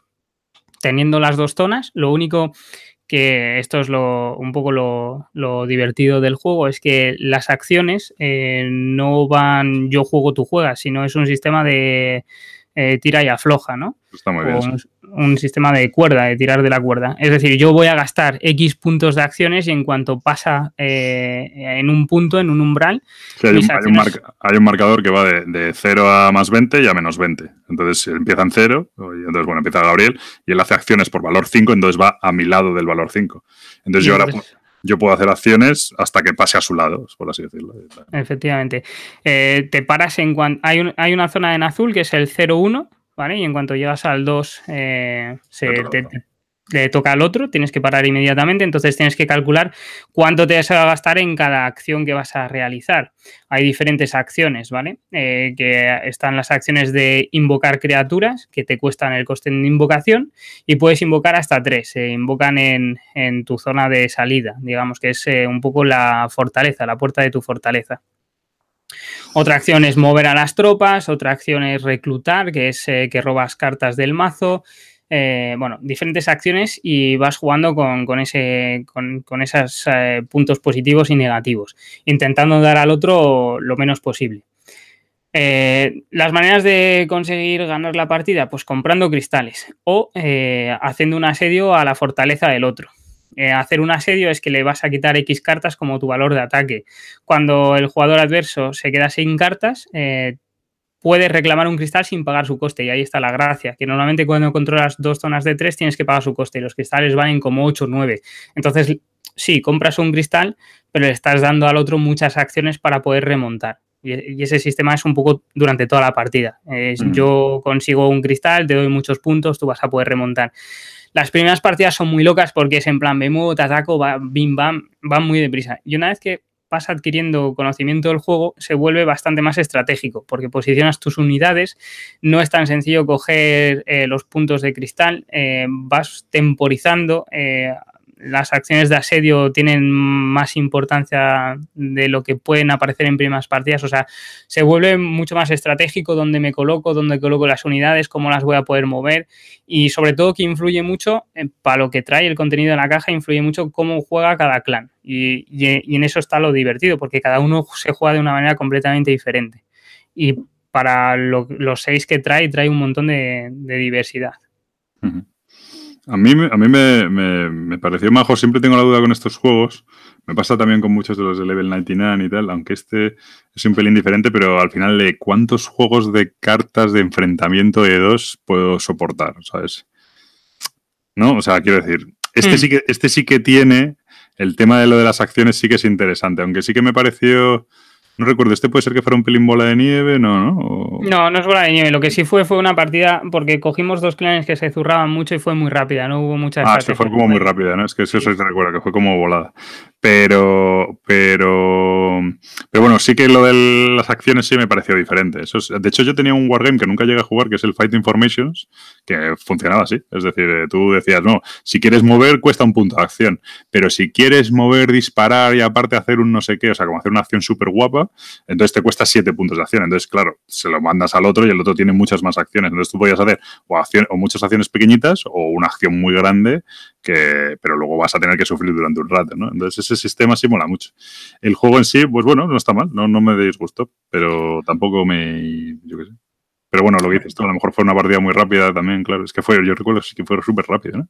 Sí, fue, fue, muy rápida, o sea, fue una partida de a lo mejor un cuarto de hora, 20 minutos, pero también es un valor que aprecio que las partidas no se alarguen en plan mm, una hora y veinte o cosas así. O sea, entre media hora, 45 minutos, muy bien. O sea, porque te da tiempo a eso, a jugar otra, a probar más cosas, a probar clanes.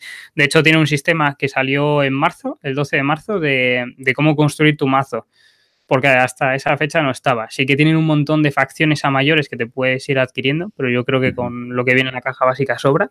Y el 12 de marzo sacaron de cómo construir el mazo, de cómo hacer tu mazo. Hasta ahora no. Sí, puedes mezclarlos. Los de Summoner Wars también son los de Playhard Games, ¿no? Sí.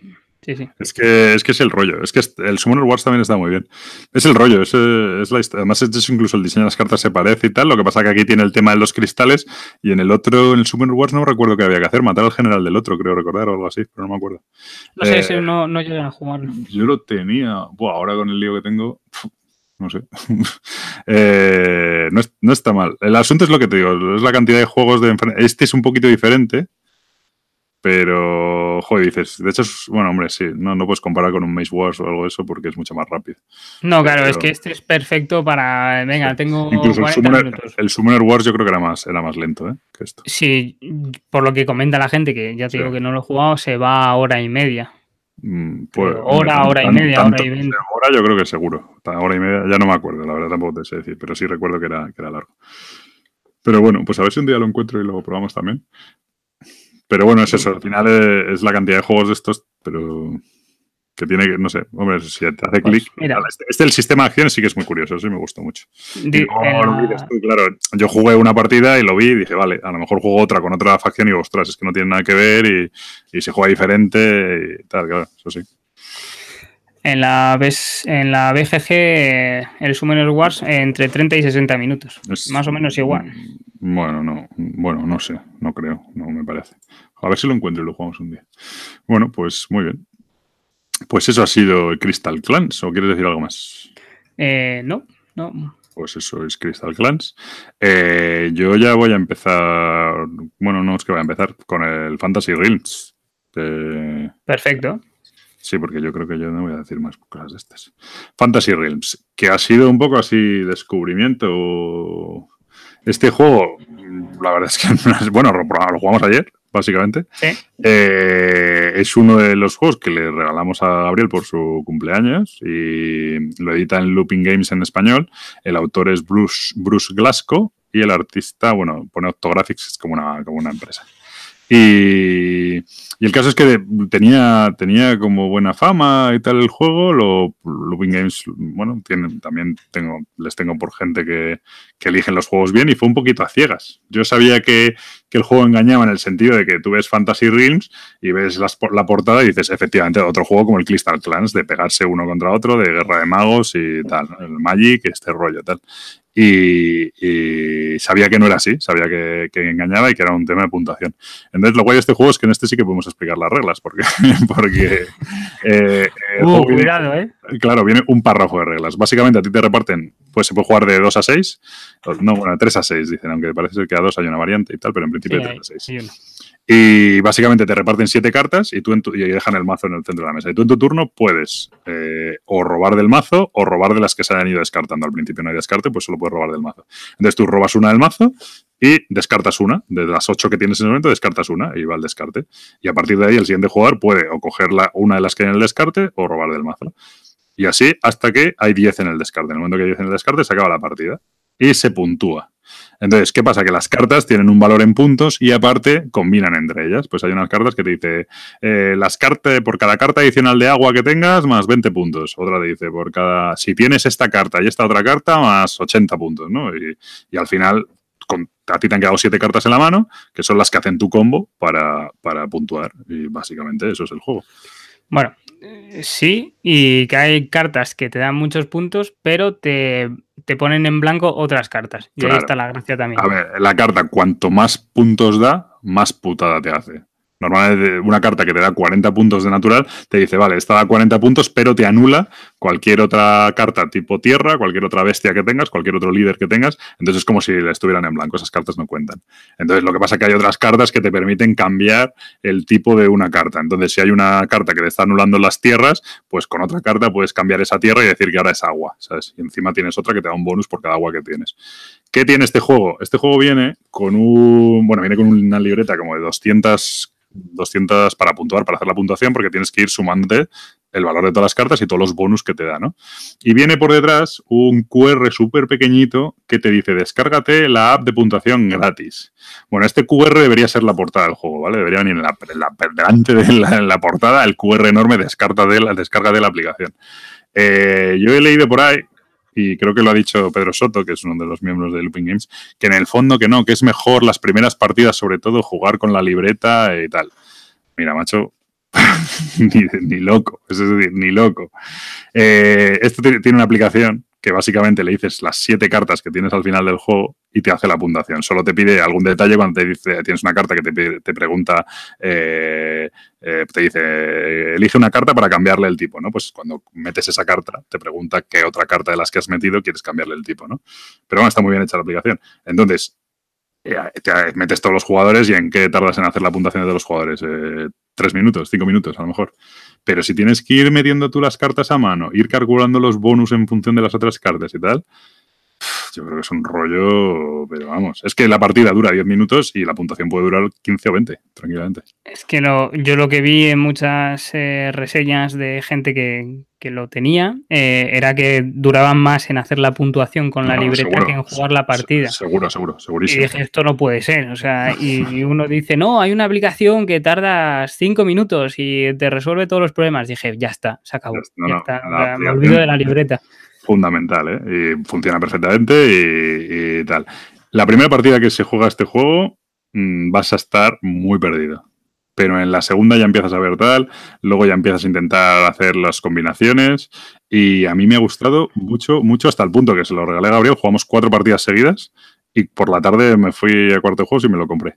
Eh, y aparte creo que alrededor mío ha conseguido que se hayan comprado otros tres o más debido a la pasión que puse en decir que he molado un montón. Eh, me ha gustado muchísimo. lo que, lo que comentabas ayer justamente eh, es que da igual que ganes o que pierdas, porque hay algunos combos que son que te llega la carta y dices tú, venga, esto es imposible, pero simplemente por intentar hacerlo vas y lo haces y al final si lo consigues tampoco te da tantos puntos. Sí, hay combos como muy locos y dices, venga, voy a ir por esto a ver si lo consigo. Y luego y tienes la, satisfacción de haberlo conseguido. Y luego resulta que has quedado 120 puntos y el otro ha hecho 180, pero te da igual porque has conseguido hacer la movida que estabas intentando hacer, ¿sabes? Entonces sí, eso mola mucho. A mí me recuerda, que se lo dice Gabriel, y es una locura, pero me recuerda mucho a la fase de hacerse el mazo de torneo del Millennium Blades, que es un poco así. En el Millennium Blades, es este juego que es de Level 99, que simula eh, un juego coleccionable de cartas en el Millennium Blaze el torneo consiste en que tú tienes, creo que son seis cartas o siete, ¿no? Son ocho, pero solo juegas seis, ¿no? Algo así era la historia. Entonces, eh, tú cuando estás preparándote el mazo, es decir, durante la fase de compra, tienes que prepararte el mazo del torneo. Y en ese mazo vas a jugar seis cartas y en un orden determinado. Y esas cartas, cuando las juegas, afectan a las otras cartas. Es decir, dice, esta carta multiplica por dos la carta que tiene a su izquierda. Eh, o esta carta, cuando la juegas, puntúa 15 y luego cada carta de tipo tierra puntúa tanto. Entonces me recuerda muchísimo a eso. Solo que en ese juego además se mete que los otros jugadores te pueden dar la vuelta a cartas y te pueden tal. Pero me recuerda mucho a la sensación de voy a intentar hacer mi movida. Que luego mi movida gana o no gana, pues, pues oye, ojalá gane, ¿no? Pero, pero lo, importante es intentar que te salga a ti tu combo, ¿sabes? Y es muy satisfactorio. Y luego, pues no sé cuántas cartas vienen. Pues tengo aquí al lado 54 eh, cartas. Y son 54 cartas diferentes. Entonces, eh, las combinaciones son tremendas, son brutales. Sí, porque vienen 5 por cada tipo, me parece, y 3 especiales. Eso es. Sí, cinco cada, de cada facción, y hay como ocho facciones, ¿no? Algo así y tal. Eh, bueno, facción, le llamamos facción, elemento. Pues a tierra, agua, fuego. Eh, bueno, luego hay ejército, líder.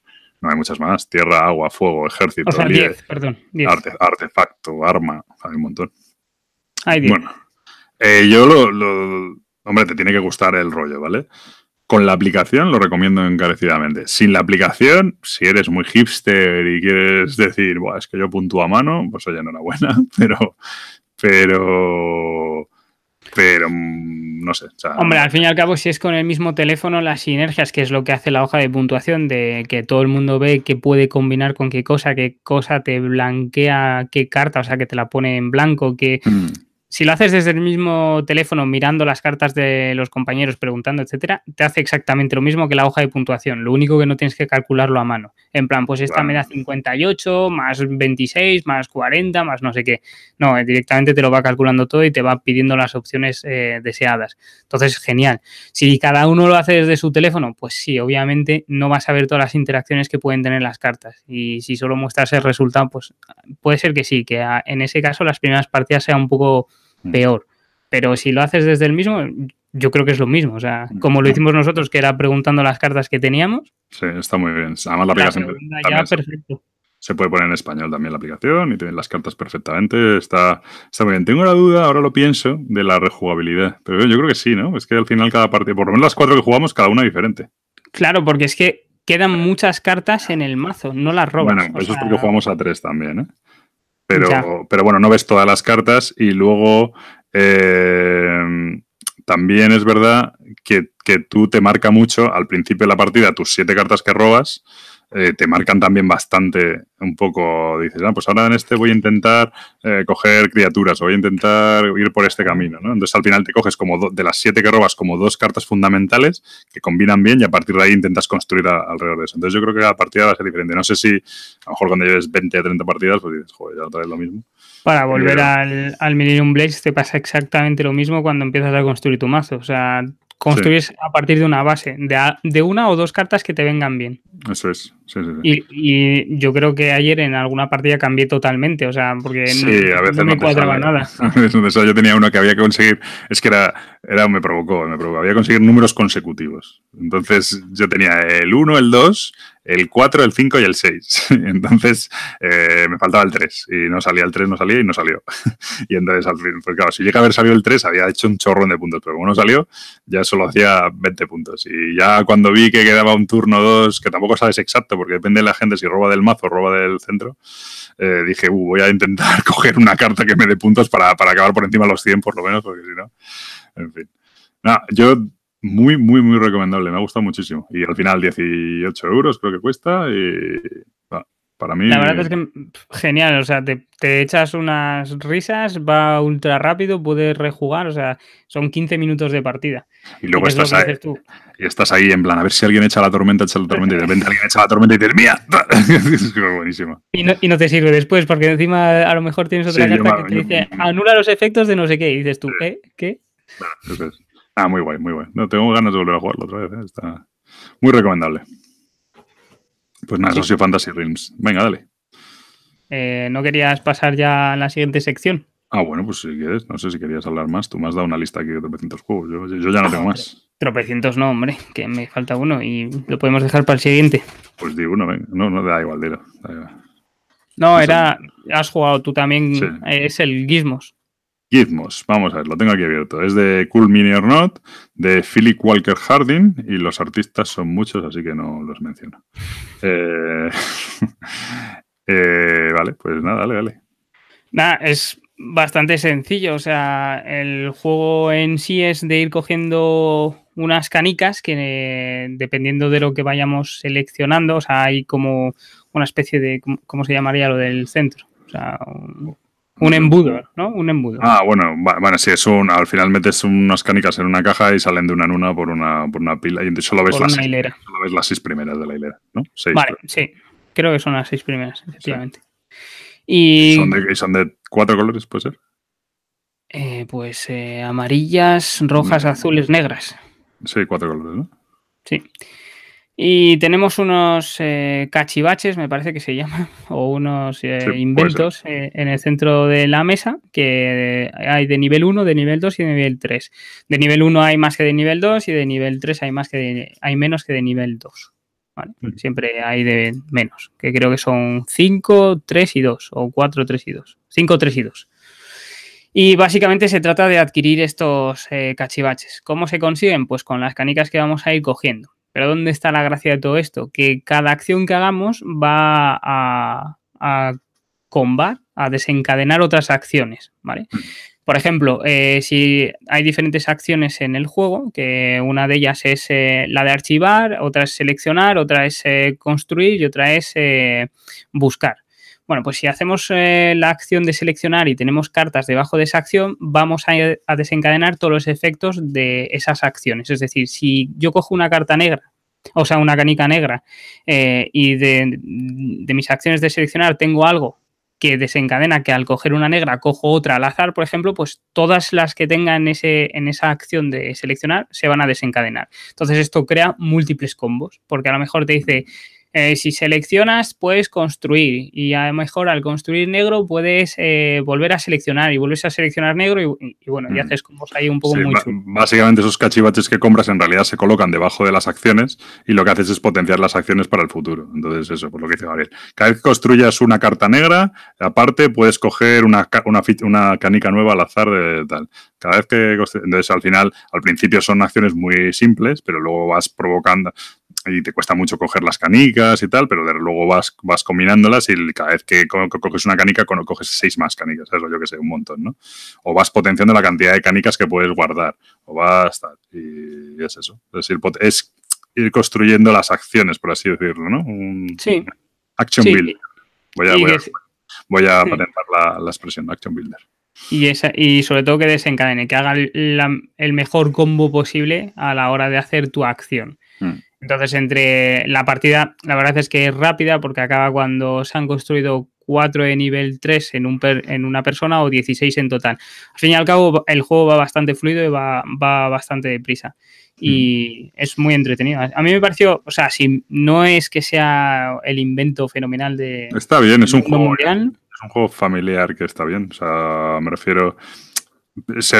me imagino que se comparará con el Potion Explosion por el tema de las canicas, pero realmente no tiene nada que ver o sea, están las canicas que caen de una caja, pero en el Potion Explosion sí que cuando quitas una canica, si se juntan dos del mismo tipo, explotan y te las puedes quedar y no sé qué. Aquí es todo eso, no hay nada. Aquí lo de las canicas simplemente es un, dispensador. Entonces hay veces que puedes robar de las que se ven, entonces eliges el color que robas, y hay a veces que robas de la caja directamente al azar. Entonces es una manera de hacer un dispensador de, podrían ser cubos, pero mm, así es mucho más cómodo porque, porque los seis que hay disponibles pues van cayendo de la caja directamente. ¿no? No, no, el hecho de que sean canicas no tiene que ver con el Potion Explosive en ese sentido.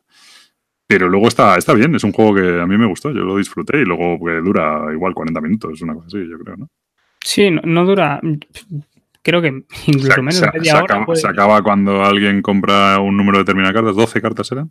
16 en total o 4 de nivel 3 en la misma persona. Eso es, y, luego lo típico de las, cartas de máximo nivel, pues eh, lo, típico de, lo típico de los bonus, pues un punto por cada carta tal que tengas, o lo típico de eso. Y bien, pues está muy bien, la verdad. Sí, es muy divertido. El número de canicas al principio es limitado, igual que el número de cachivaches que puedes archivar, eh, porque se, solo puedes archivar uno al principio, puedes tener solo cinco canicas y la acción eh, que es así un poco, que es la de búsqueda, te permite seleccionar un mazo, coger tres y de esas tres quedarte con una para archivar o para construir. Entonces, mm. es muy entretenido porque vas haciendo diferentes acciones según te vayan combinando. Está bien, es un juego que a mí me pareció correcto, que se dice, pero, pero que se te, para familia y tal, o bueno, yo lo jugaría encantado. O sea, es el típico juego que podías jugarlo con la familia, pero que lo juegas tú también y lo, disfrutas. Muy bien, pues eso es el Gizmos. Vale, pues ahora vamos con la nueva sección, ¿no? Sí, bueno, Básicamente, el otro día, no sé qué lo comentó, lo, oí por ahí, pero me pareció interesante. Que eh, hablar de los juegos que no hemos jugado en realidad, pero que tenemos en mente. Es decir, qué es lo próximo que tenemos en el radar y tal, que realmente, oye, puede salir mal o puede que jamás lo compremos o puede que tal, pero que tenemos ahí un poco en mente.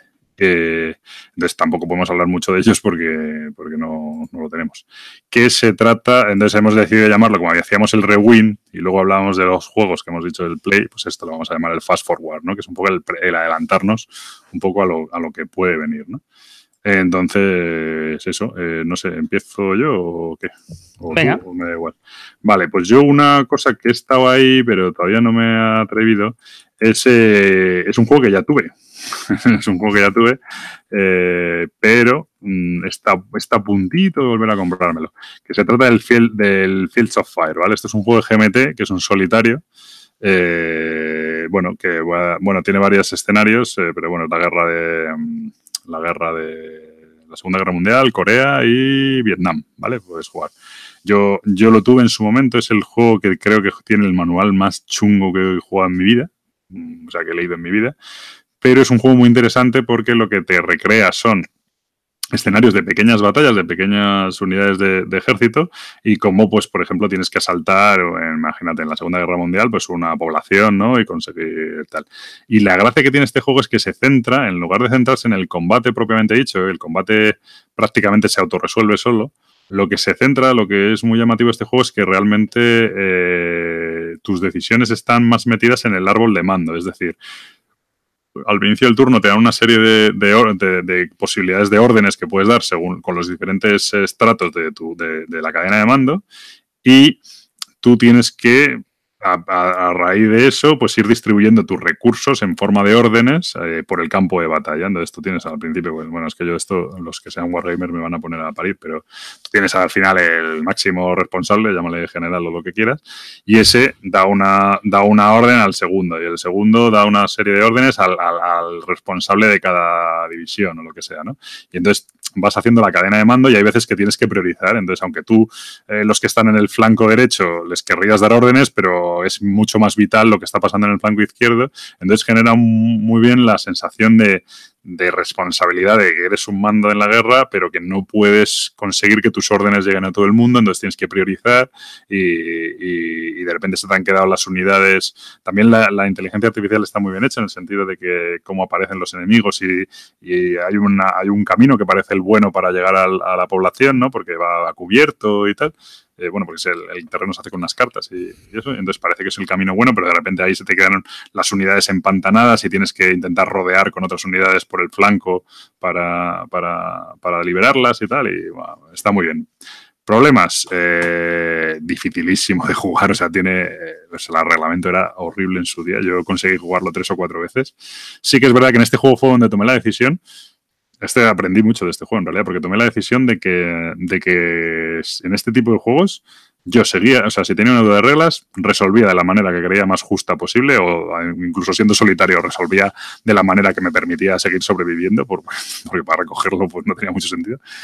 Y luego ya miraría las dudas en, la BGG y tal, pero no estar constantemente mirando el manual, mirando en la BGG mientras juego, porque al final no juegas. Entonces, en este juego aprendí eso porque era imposible si no, si no conseguir, si no seguir jugando.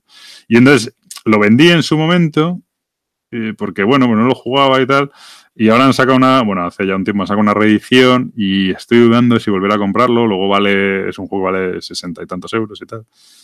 Y no sé, no sé. Es que el juego es muy bueno, ¿eh? Pero, pero luego tengo el miedo de decir, joder, si lo vuelvo a pillar y vuelvo a sufrir todo este proceso de reglas y tal, pues es un poco ahí la, historia. Pero este duda, ¿no? Claro, este es uno de los que tengo en mente. Es solo solitario, además, ¿eh? O sea que no se puede. Eso, pero vamos, tiene, un peso, tiene un peso de 4,10 en la BGG, o sea, poca broma. Casi nada. Pues este es uno de los que tengo yo para así en, mente. Venga, tú. Vale. Eh, pues yo tengo uno que tengo muchas ganas de, jugar, que puede ser que sea una chorrada, que es el Draftosaurus. Tiene, pinta de chorrada, sí. Lo mismo está muy bien, ¿eh? pero tiene pinta de chorrada. A ver, es ligerito, o sea, no tiene nada. Es una especie. Bueno, eh, hazle la ficha. Lo, tienes ya, ¿no? No, no, no, que va. ¿No lo tienes? Eh, Michael Conseguidor se está haciendo de rogar. Vale, pues Dractosaurios lo publica Ankama, que es tu editorial de cabecera. ¿Tienes todo lo que publica? Mm, no, no tengo todo, pero me gusta. todo no porque publican un huevo. Vale, diseñadores, pues mira, un montón. Eh, Antoine Bauza, eh, Corentin Lebrat, Ludovic Montblanc y Theo Rivere. Este Ludovic Montblanc también tiene otras cosas, ¿no? Este le conozco yo. Me suena, vamos. ¿Te suena? Guns and Guns, el otro sí. Vale. Sí, tiene cositas. Pues sigue, sigue. Eh, nada, es un juego. Vamos a ver, no es, no es un roll and ride porque no es así. El, pero... Conan, ha hecho el Conan, este tío. El Ciclades, joder. Este tío es un sí, figura. claro. Efectivamente, o sea, que tiene pinta de ser así, pero tiene. No, no, creo que este tío me sonaba el nombre. Yo que no soy de nombres de autores, ya, ya lo sabe todo el mundo. Eh, me sonaba el nombre y cuando me he puesto a mirar, joder, pues el Ciclades es un juegazo, por ejemplo. El Conan no está mal. El Mister, Jack, el Mister Jack es un buen juego.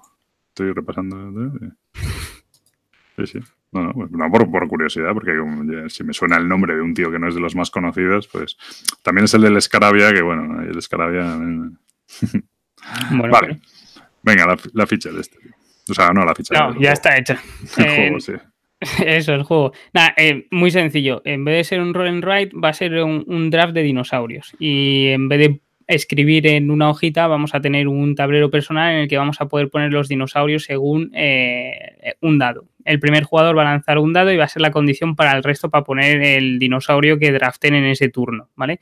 El que ha lanzado el dado no tiene ninguna condición y según dónde ponemos a los dinosaurios nos van a dar más o menos puntos. Hay algunos que pues tienes que hacer parejas, otro que tienes que poner eh, tipos de dinosaurios diferentes, otros que los tienes que poner iguales, otros que no sé qué.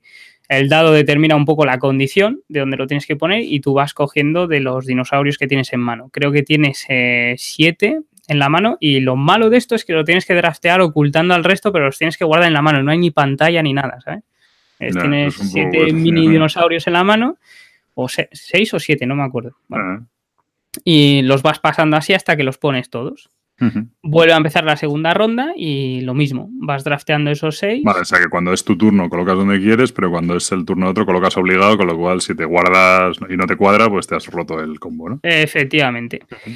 ¿Y qué es lo que tiene? También tiene después eh, otro. El tablero personal tiene dos lados y el otro lado es un poco más difícil porque los, eh, los eh, las jaulas o los sitios específicos son como más restrictivos, ¿vale? Restrictivos. Entonces, pues los que tienen que ir en pares están separados por, por, un río y tienes que ponerlo primero en un sitio y después en otro. Entonces te lo va complicando un poco más. Y creo que cada sitio que tenga un tiranosaurio rex da un punto a mayores. Pero no sé qué más hacía el tiranosaurio, hace algo así. Bueno, tenía alguna, alguna regla mayores. Y al final de la partida simplemente se suma dónde has dejado los dinosaurios por los puntos que te dan y, y ya. No tiene mucho más. Bueno, pues a ver si lo probamos. Sí, lo, han puesto muy bien, la verdad. O sea, lo han puesto muy divertido, de muchas risas. O sea, es un juego desenfadado, no, no es de pensar demasiado, es más bien de, pues eso, pasar el rato y reírte mucho. seguro que con, conmigo te, ríes.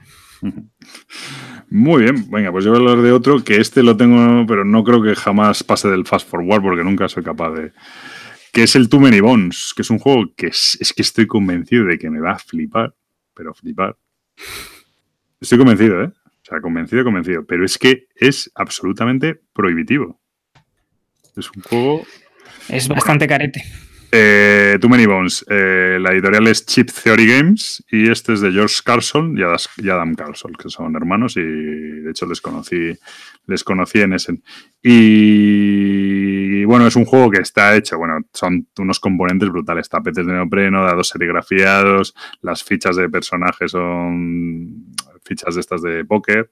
Eh, entonces es espectacular. Y es un juego como de rol, típico rol, de que tú te haces tu personaje y vas evolucionando tus acciones y tal, y vas pegándote con bichitos y tal. Estoy convencido que me va a flipar. Tiene ahora mismo un 8,5 la BGG y 2000, con 2.400 ratings. O sea, es un... Vamos, de hecho está en el ranking, está al 137. ¿Qué pasa? Que es que es criminal el precio. Y aparte, ¿qué pasa? Que tienen una distribución, mm, bueno, no tienen distribución en, Europa, o sea, no, yo no lo he visto en tienda. Entonces, solo puedes pillarlo en, cuando hacen Kickstarters o cosas así, con unos gastos de envío brutal. El juego es carísimo ya de por sí, brutales. Y si te vas al market de la BGG, pues es que por menos de 250 euros no hay nada.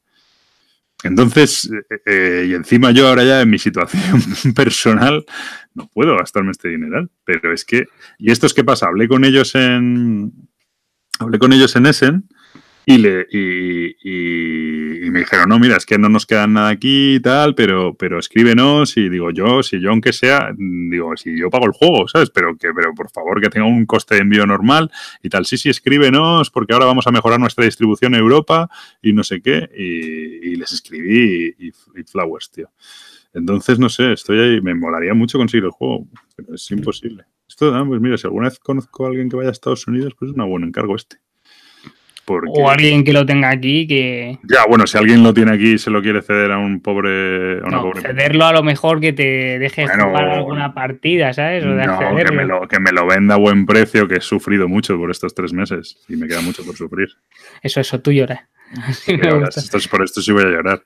lo paso muy, muy mal y lo voy a pasar muy mal todavía. Entonces, eh, oye, si puedo sacar algo positivo de esto. No, no, por eh, supuesto. No, no sé, no sé. Lo, he visto algunas veces a la venta, ¿eh? pero claro, sí, nada más lo entiendo. A un tío que le ha costado 200 euros, pues te lo va a... Y encima no se puede conseguir en España, pues como mínimo 200 y te lo va a poner a 250. Si es que es normal. Pero es que, claro, es que, no sé, dejar de 200 euros en un juego. Hombre, sí sé que me va a gustar, pero, joder, macho. Duele. Y encima, además, luego el juego o sea, vale que tiene unos componentes deluxe y tal, pero, pero a lo mejor por, por 200 euros estás comprando eh, el básico que viene con cuatro personajes y, o sea, que encima te falta rejugabilidad, ¿sabes? Es que, no sé, me llama mucho la atención, ¿eh? Pero, pero claro, o sea, no puedo decir si se pone a tiro, no es que cuando se pone a tiro, para tiro el que te meten a ti en la cartera, no se pone a tiro, ¿sabes? O sea, yo ahora mismo estoy mirando, y en Europa, 250 libras, 160 libras, 250 euros, 220 libras, 342 euros, 250 libras. Eso es el ABGG, lo que puedes pillar en Europa. No sé si son kits o solo es el básico o qué, pero me da igual, tío. Yo, la verdad es que lo tenía echado el vistazo, pero... Pero es imposible. Yo llevo, yo, llevo dos años intentando, sé que además que creo que Killing Barton habló de él y lo puso guay y tal. Lo vendería, me imagino, después. Y una lástima no haberse lo pillado él, que seguro que no, no, es una persona que venda especialmente caro, pero, pero es que, tío, y, en, y los tíos no tienen distribución en Europa de ninguna manera, entonces al final, desastre. Pero bueno, este sí lo tengo en el Pass Forward, a ver si algún día me animo. Muy bien, pues ¿tienes alguno más o ya? No, de momento no. Pues venga, vamos con el follow y el unfollow. Perfecto. Pues empieza tú. Empiezo yo. Bueno, voy a dar el unfollow, el malo, ¿vale? Volvemos a lo de siempre. Eh, y no sé si, lo sabías, supongo que sí. Em, en Kickstarter hay una manera de seguir a los eh, creadores de proyectos. Sí, lo dejé de hacer. Vale. Eh, pues el Unfollow va a ir por ahí porque últimamente se, están, se están como... Promocionando entre ellos ya. Sí, autopromocionando. Bueno, eh, auto todavía, pero algunos promocionan a otros todavía. ¿no? es que es eso, no es autopromocionarse. El problema es que eh, unos le dicen a otros, venga, eh, haz que vaqueas mi proyecto y yo cuando tú lances un proyecto también vaqueo el tuyo. ¿Por qué? Porque esto la gente que sigue a los creadores de proyectos te llega un correo diciéndote, fulanito ha vaqueado el proyecto de no sé quién. Sí, lo he visto, sí. Claro, esto hace que la gente se interese por los proyectos y den digamos que es otro paso más para un empujón inicial de, la campaña para que salga bien. Eh, pero es que después te miras la campaña y dices tú, esto es imposible que haya metido pasta aquí el tío porque esto huele a encerrona, a, rancio y a proyecto malo. Entonces, el, un follow va por ahí porque es que están, o sea, están haciendo una especie de marketing autolamida de culo en plan, si tú me das aquí, yo te doy a ti. Y, y eso no puede ser, o sea, es que eso, eso no, no gusta. Ese es mi un follow. Me parece perfecto. Vale, pues yo voy a dar mi follow. Pues mira, se lo voy a dar. Eh, sí, además creo que es un buen momento. Se lo voy a dar a. Mierda, no tengo nada. Creo que se llama The Press, The Press Hill, pero voy a mirarlo. Espera un momento.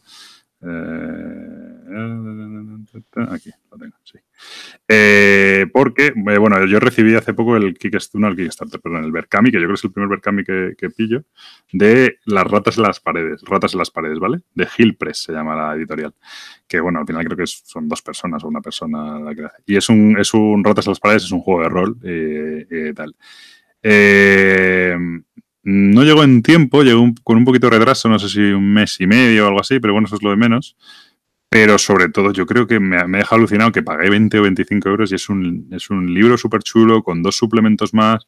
Me he quedado, me queda, eh, una edición con, que viene aparte con un montón de aventuras, con un montón de personajes y me he quedado alucinado. Me he quedado alucinado de, por el precio que pagué la, la, edición. De hecho, luego creo que en tienda se vende como por el doble. Entonces, eh, muy, muy contento con, con, el trabajo que han hecho. ¿Y por qué viene al hilo? Porque. Mm, Ahora justo en Berkami están con otro proyecto que se llama The Veil, que es un juego rollo cyberpunk, porque el de ratas en las paredes es, es rollo horror cósmico, ¿vale? Cthulhu y tal, pero creo que no es Cthulhu, intentan como separarse un poco de esa historia, pero bueno, no, sé si es esa historia. Y este The Veil es eh, estilo cyberpunk, ¿vale? Y a este iba a meterme de cabeza, porque de verdad, o sea, yo mira que no juego casi al rol y al final acumulo libros de rol y tal, pero me, dejó tan alucinado la calidad del proyecto, la calidad de la edición y tal, que iba a meterme de cabeza en The Veil.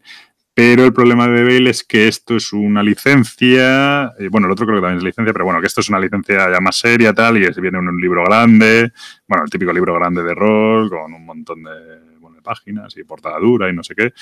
El otro es un formato como más de bolsillo y entonces era más contenido. Entonces este de precio ya se va un poco de, se va un poco de madre. Se va, bueno, de madre para mí, que se va, creo que son, si quieres el juego, bueno, no tanto, 38 euros. Bueno. Eh, bueno, no es tanto, a lo mejor me, me mete. Pero, pero bueno, que ya no, son, que no son los 20, 25 que costaba el otro, ya es un poquito más y si no vas a jugarlo, pues yo qué sé. Pero lo que, sobre todo, mi follow es porque es por el trabajo bien hecho. De verdad, una edición súper chula, yo creo que estamos todos contentísimos y, esta gente está sacando bastantes juegos de, de, rol, por supuesto. Y, pero guay, entonces si os interesan, eh, me ha parecido gente muy de confianza, muy seria y, que al final hacen un proyecto muy bueno. Así que mi follow para The Hill Press y sus ratas en las paredes, que ahora están en Kickstarter con The Veil. Muy bien. Pues te toca. Me toca. Eh, no tengo realmente follow, ¿vale? Pero vamos a seguir con la historia de Osprey Games. Ya la termino. Eh, no, no les voy a dar el follow porque bueno, es lo que hablamos un poco off topic antes de darle a grabar, que cuando no quieres que una persona te hable, pues no le contestas. Al final recibí mi figura de, del Wildlands, eh, pese a, mucho tiempo de, de, mora. Así que bueno, esa historia por ahí se terminó. Y lo que sí voy a dar es un, un follow follow a los de WizKids por la edición de justamente del Fantasy Realms.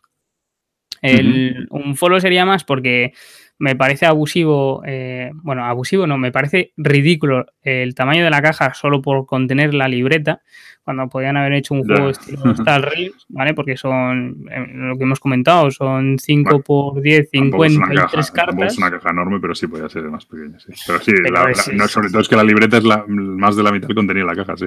Es que tú lo coges y dices, ostras, esto pesa, tiene contenido, a man abres, son 53 cartas y el resto es la libreta. Un y tacazo de libreta de dos dedos. Claro, Dices, vale, voy a jugar muchas de juego, ya me lo estás pintando bien, pero dices, ostras, y el follow obviamente por la aplicación que está muy muy guay. Está, muy, bien, muy bien, además traducida y funciona. Es una, más una aplicación complicada, ¿eh? porque la cantidad de combinaciones y tal, o sea, a nivel de programación y tal, parece complicada. Sí, y, nada, eh, es más bien eso.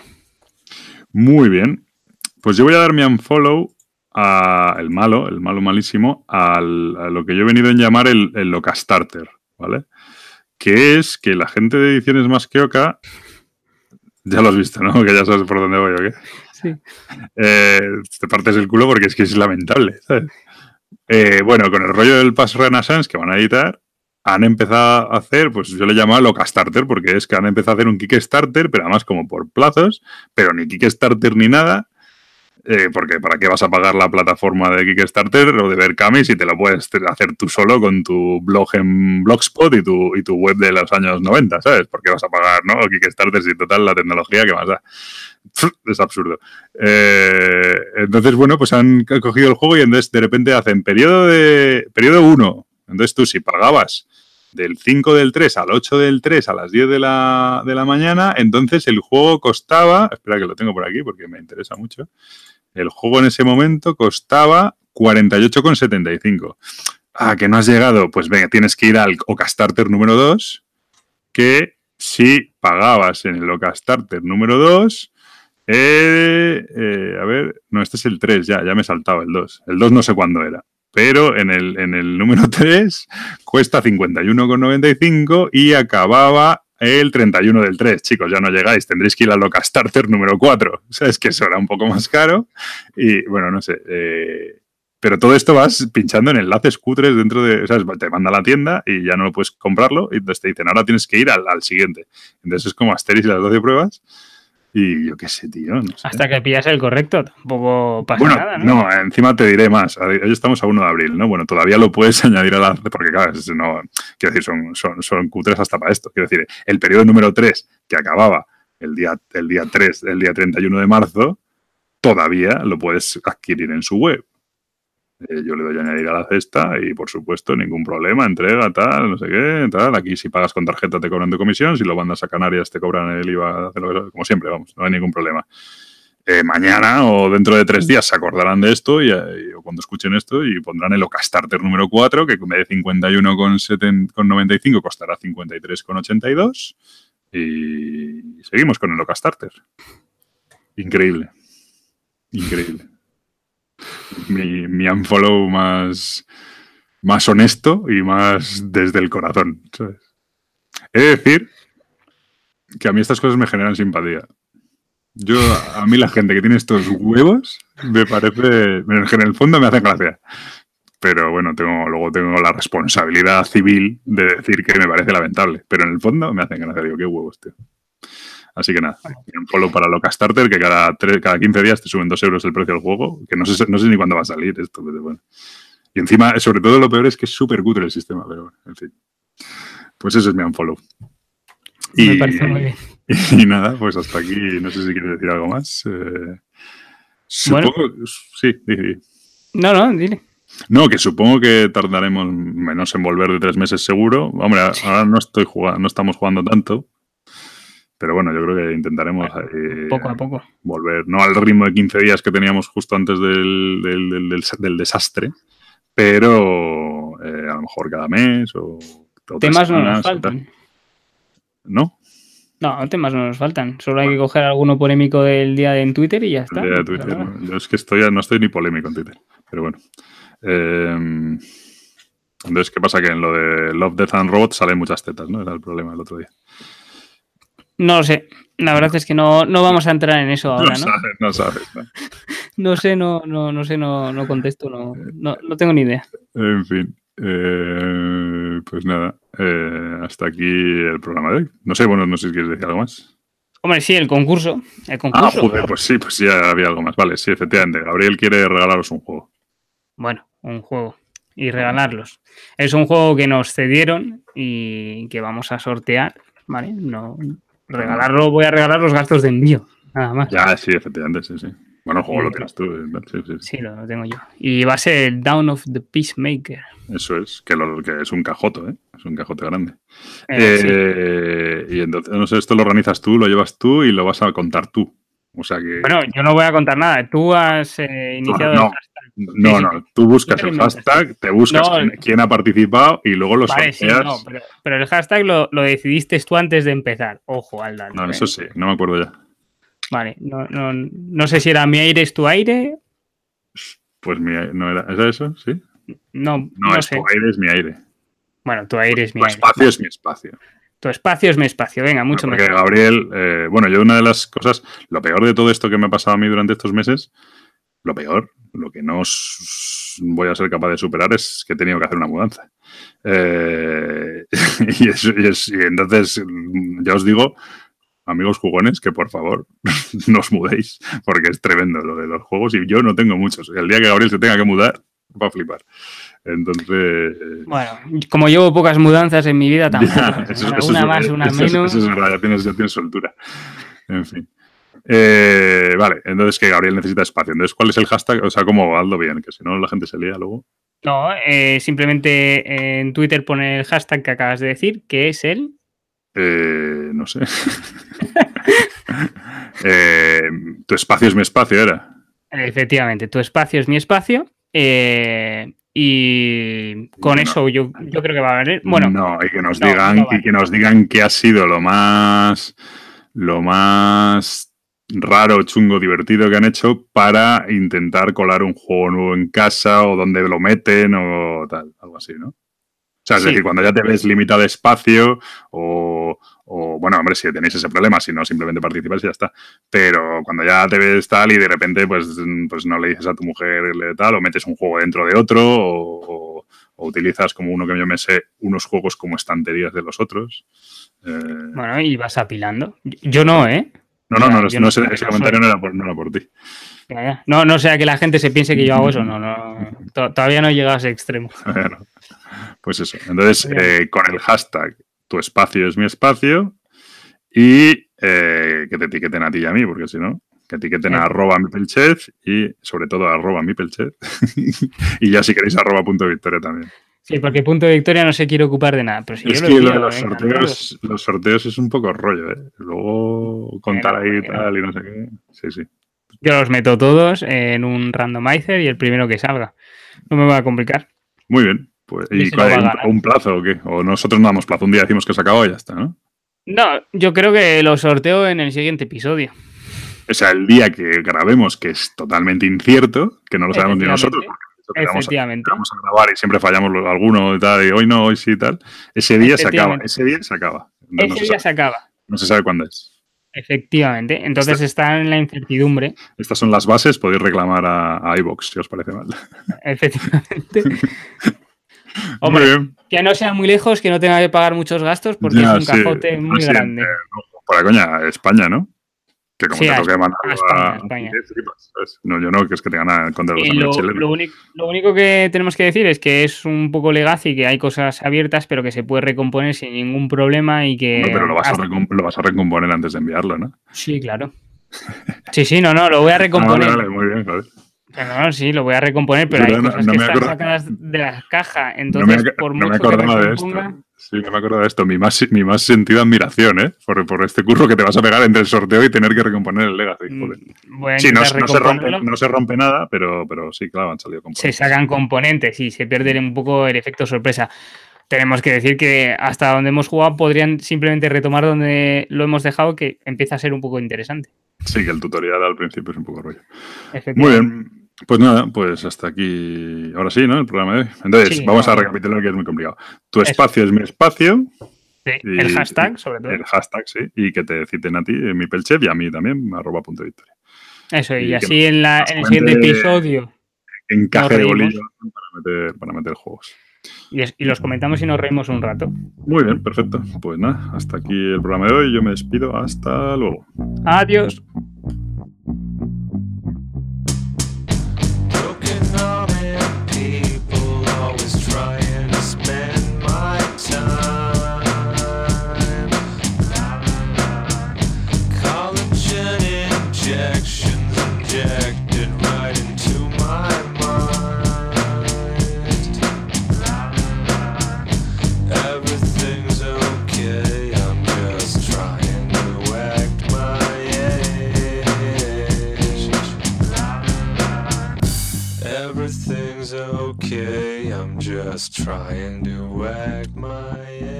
Muy bien, pues esto ha sido todo por hoy. Espero que haya sido la espera haya valido la pena y espero que pronto, pronto podamos volver.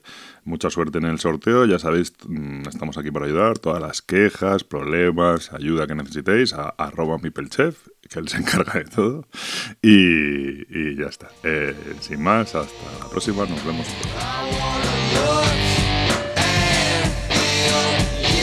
This younger.